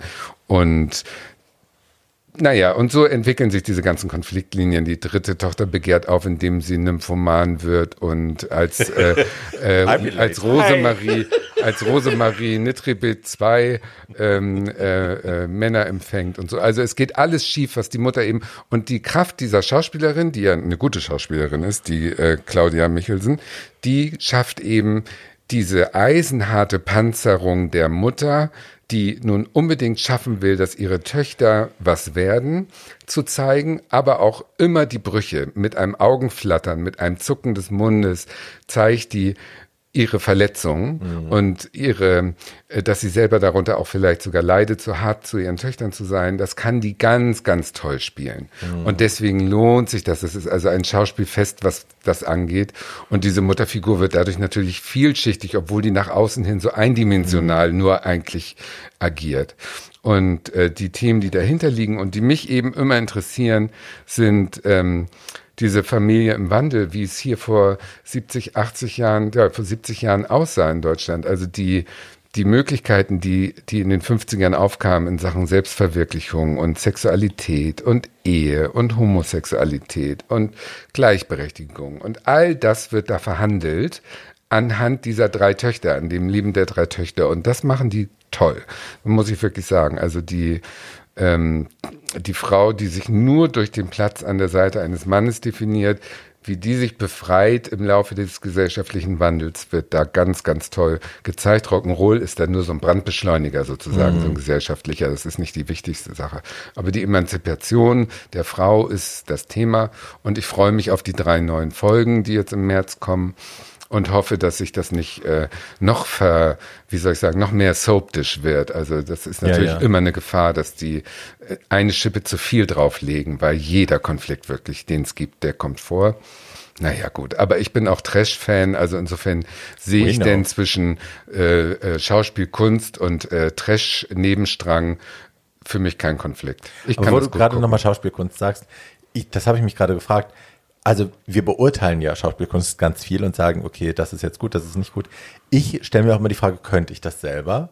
Und ich liebe das ja, ne? Wenn man, also Schauspiel, also wenn Schauspielerinnen im Theater lernen, dann wird ihnen ja beigebracht, Spiel für die letzte Reihe. Ne, es muss groß genug sein, dass man das oh, trotz, da eine schöne Geschichte. trotz Distanz mhm. und trotz Schauspiellicht immer noch irgendwie sieht. Und wenn die dann Kamera affin lernen zu schauspielen, dann wird ihnen halt beigebracht, okay, du musst eben genau das können, was du jetzt gerade gesagt hast. Ja, also mit einem Augen mit einem Augen zucken, zittern, ja. noch nicht mal zuschlagen, weil das wäre zu genau. dicht, zu viel aufgetragen, musst du jetzt irgendwie eine Emotion äh, uns vermitteln. Und es ist natürlich wahnsinnig diffizil. Du musst dein Gesicht wahnsinnig unter Kontrolle haben, um das zu können. Traust du dir das zu? Kannst du das? Was? Ich kann das überhaupt nicht. Null. Ich kann es nur beurteilen. Sehr gut. Aber es gibt ein berühmtes Beispiel, Richard Burton und Liz Taylor, das große Liebespaar ja. der 60er Jahre. Äh, Richard Burton war ja ein gefeierter Shakespeare-Darsteller auf Englands Bühnen, bevor er für obszön viel Geld schlechte Filme in Hollywood gedreht hat, mit ein paar Ausnahmen. Mhm. Und er wurde aber gefeiert für seine Schauspielkunst, die Dramatik und so weiter und so fort. Und Liz Taylor wurde ja nie ernst genommen. Die war eine Sexbombe ja und kann nicht schauspielern und hat dicke Titten und ist zu schön. Und er hat gesagt, oder er hat geschrieben in seinem Tagebuch ganz früh, die Leute haben alle keine Ahnung. Liz Taylor ist zehntausendmal eine bessere Schauspielerin als ich hier in Hollywood, weil äh, er das gemerkt hat bei Cleopatra, ihrem ersten gemeinsamen Film, hat er angefangen zu deklamieren und wenn er sich gesehen hat jetzt im Film, sagt er, wie lächerlich ich aussehe in meinen Sandalen und in diesem Papprock, wie ich da einen auf, äh, auf äh, Marc Anton äh, spielt mhm. Shakespeare mache. Und Liz intuitiv, ohne jegliche richtige Schauspielausbildung, weiß, wo die Kamera steht und mit einem minimalen äh, Veränderung des Gesichtsausdrucks eine viel größere Wirkung herbei ähm, schafft, als ich mit meinem ganzen Hamlet-Background. Und das ist genau das, was du sagst. Das könnte ich nicht. Nee, ich könnte das nicht. Könntest du das? Naja, es gibt diesen, gibt diesen Schauspielsatz. Ähm, for theater it has to be good, for the camera it has to be true. Ähm, und ähm, ich glaube, das ist der große Unterschied. Das sagen die auch alle so. Also mein Lieblingsbeispiel für sowas ist Emma Thompson, weil die einfach beides wahnsinnig gut kann. Oder Judy Dench.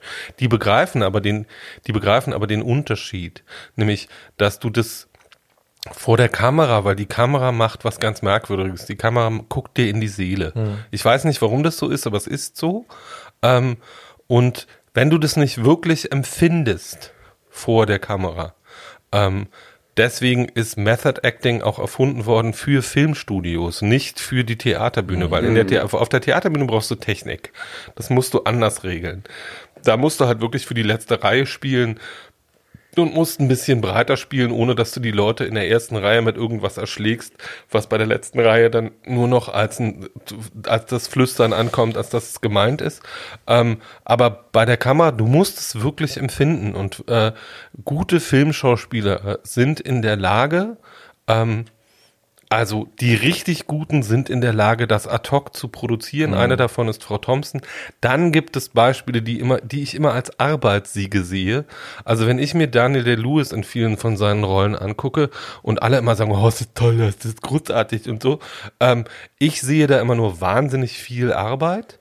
Ähm, bis auf Mein wunderbarer Waschsalon, das letzte Bis Mal, auf wo ich ihn gesehen habe. bis auf ganz hat er wen- noch gemacht. So toll. naja, mein wunderbarer Waschsalon war irgendwie einer seiner ersten Filme. Das war das Jahr, wo er What gleich did he do after that? Uh, he did Lincoln, he Lincoln, did My. Left Foot, he Oh. did ähm, der Boxer, he did also äh, äh, vieles there will be there will be Uschi. there will be there will be blood. Also du hast alle seine Oscar-Darstellungen offensichtlich verpasst. Ja. Ähm, Aber er ist auch ein guter Schauspieler. Er ist ein wahnsinnig guter Schau, aber er musste, um das zu können vor der Kamera, im Gegensatz zu Viel jemandem Arbeit. wie Liz Ja, Taylor oder die das irgendwie sowas, kann, ja. äh, die das intuitiv kann, musste, der musste sich diesen Charakter immer wahnsinnig erarbeiten. Der musste diese Figur werden und konnte diese Figur während der Dreharbeiten auch, Auch nie verlassen.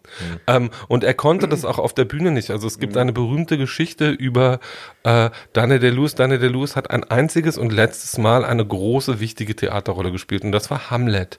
Und diese Hamlet Produktion musste in der Mitte abgebrochen werden, weil Herr Day-Lewis Hamlet geworden war und nicht mehr weiterspielen konnte. Ähm, und ähm, weil er einfach, und ein Theaterschauspieler muss diese Figur einfach, du könntest zum Beispiel äh, diese Rolle, die Meryl Streep in dem Film gespielt hat, über den wir heute gesprochen haben, das war ja vorher eine wahnsinnig erfolgreiche Broadway-Produktion von Tracy Letts. Und wenn die Schauspielerin, die das am Broadway gespielt hat, das ist übrigens die Ex-Freundin von Sarah Paulson gewesen, die dafür auch einen Tony gewonnen hat, aber egal, ähm, äh, diese Figur nicht an der Bühnentür hätte abgeben können, ähm, wäre Ja, die für irre. Monate ein absolutes Monster gewesen. Eingewiesen Das- worden wäre Äh, die, äh, das wäre überhaupt nicht gegangen. Ja. Das heißt, ähm, wenn ich immer von Leuten höre, die so absolutes Mething Acting betreiben und sich dann mit ihrem Rollennamen ansprechen Right. lassen während der Dreharbeiten oder irgendwie sowas, Right. das führt bei mir immer so ein bisschen dazu, dass ich denke, maybe that's not really good. Weil ähm, to, be, Ja. to be someone, das kann schon sein, aber ich bewundere Leute mehr, die ähm, Eine realistische Herangehensweise haben. Ja, na, die sagen das wir mal, die, die, die diese Emotionalität intuitiv, intuitiv herstellen können. Du hast ja. Ja. du hast ja Leute wie Streep, die das können. Ja. Die, wo du, wenn du irgendwie, das können alle Ja, gut. und wenn du, einen Mörder, wenn du einen Serienmörder spielst, du musst ja in der Lage sein, mit dem Auto nach Hause zu fahren und wieder zurückzufahren, ohne deine Familie umzubringen. Ja, sagen wir, du, du so, Also, wenn du, wenn du hi. irgendwie, weil wir, weil wir sie beide so lieben, wenn du Glenn Close bist und die Ja. Matui spielst, wenn du das nicht an den irgendwie am Drehort lassen kannst, sondern Ja. die Matui die ganze Zeit mit nach Hause nimmst, dann bist du ja ein absolutes Monster. Das geht ja nicht. Ja. Es gibt noch eine andere Methode und zwar hat das Barbara Streisand gemacht in dem Film The Mirror Has Two Faces. Nicht Barbara Streisand. Nee, warte ab. Das spielt ihre Mutter Lauren Bacall. Oh. Und das ist auch ein Mutter-Tochter-Konflikt übrigens, fällt mir gerade auf. Immediately intrigued. Und die ähm, Mutter sitzt abends am Küchentisch mit ihrer Tochter Barbara Streisand und ähm, gibt äh, Zeugnis, warum sie so hart als Mutter war, wie sie war.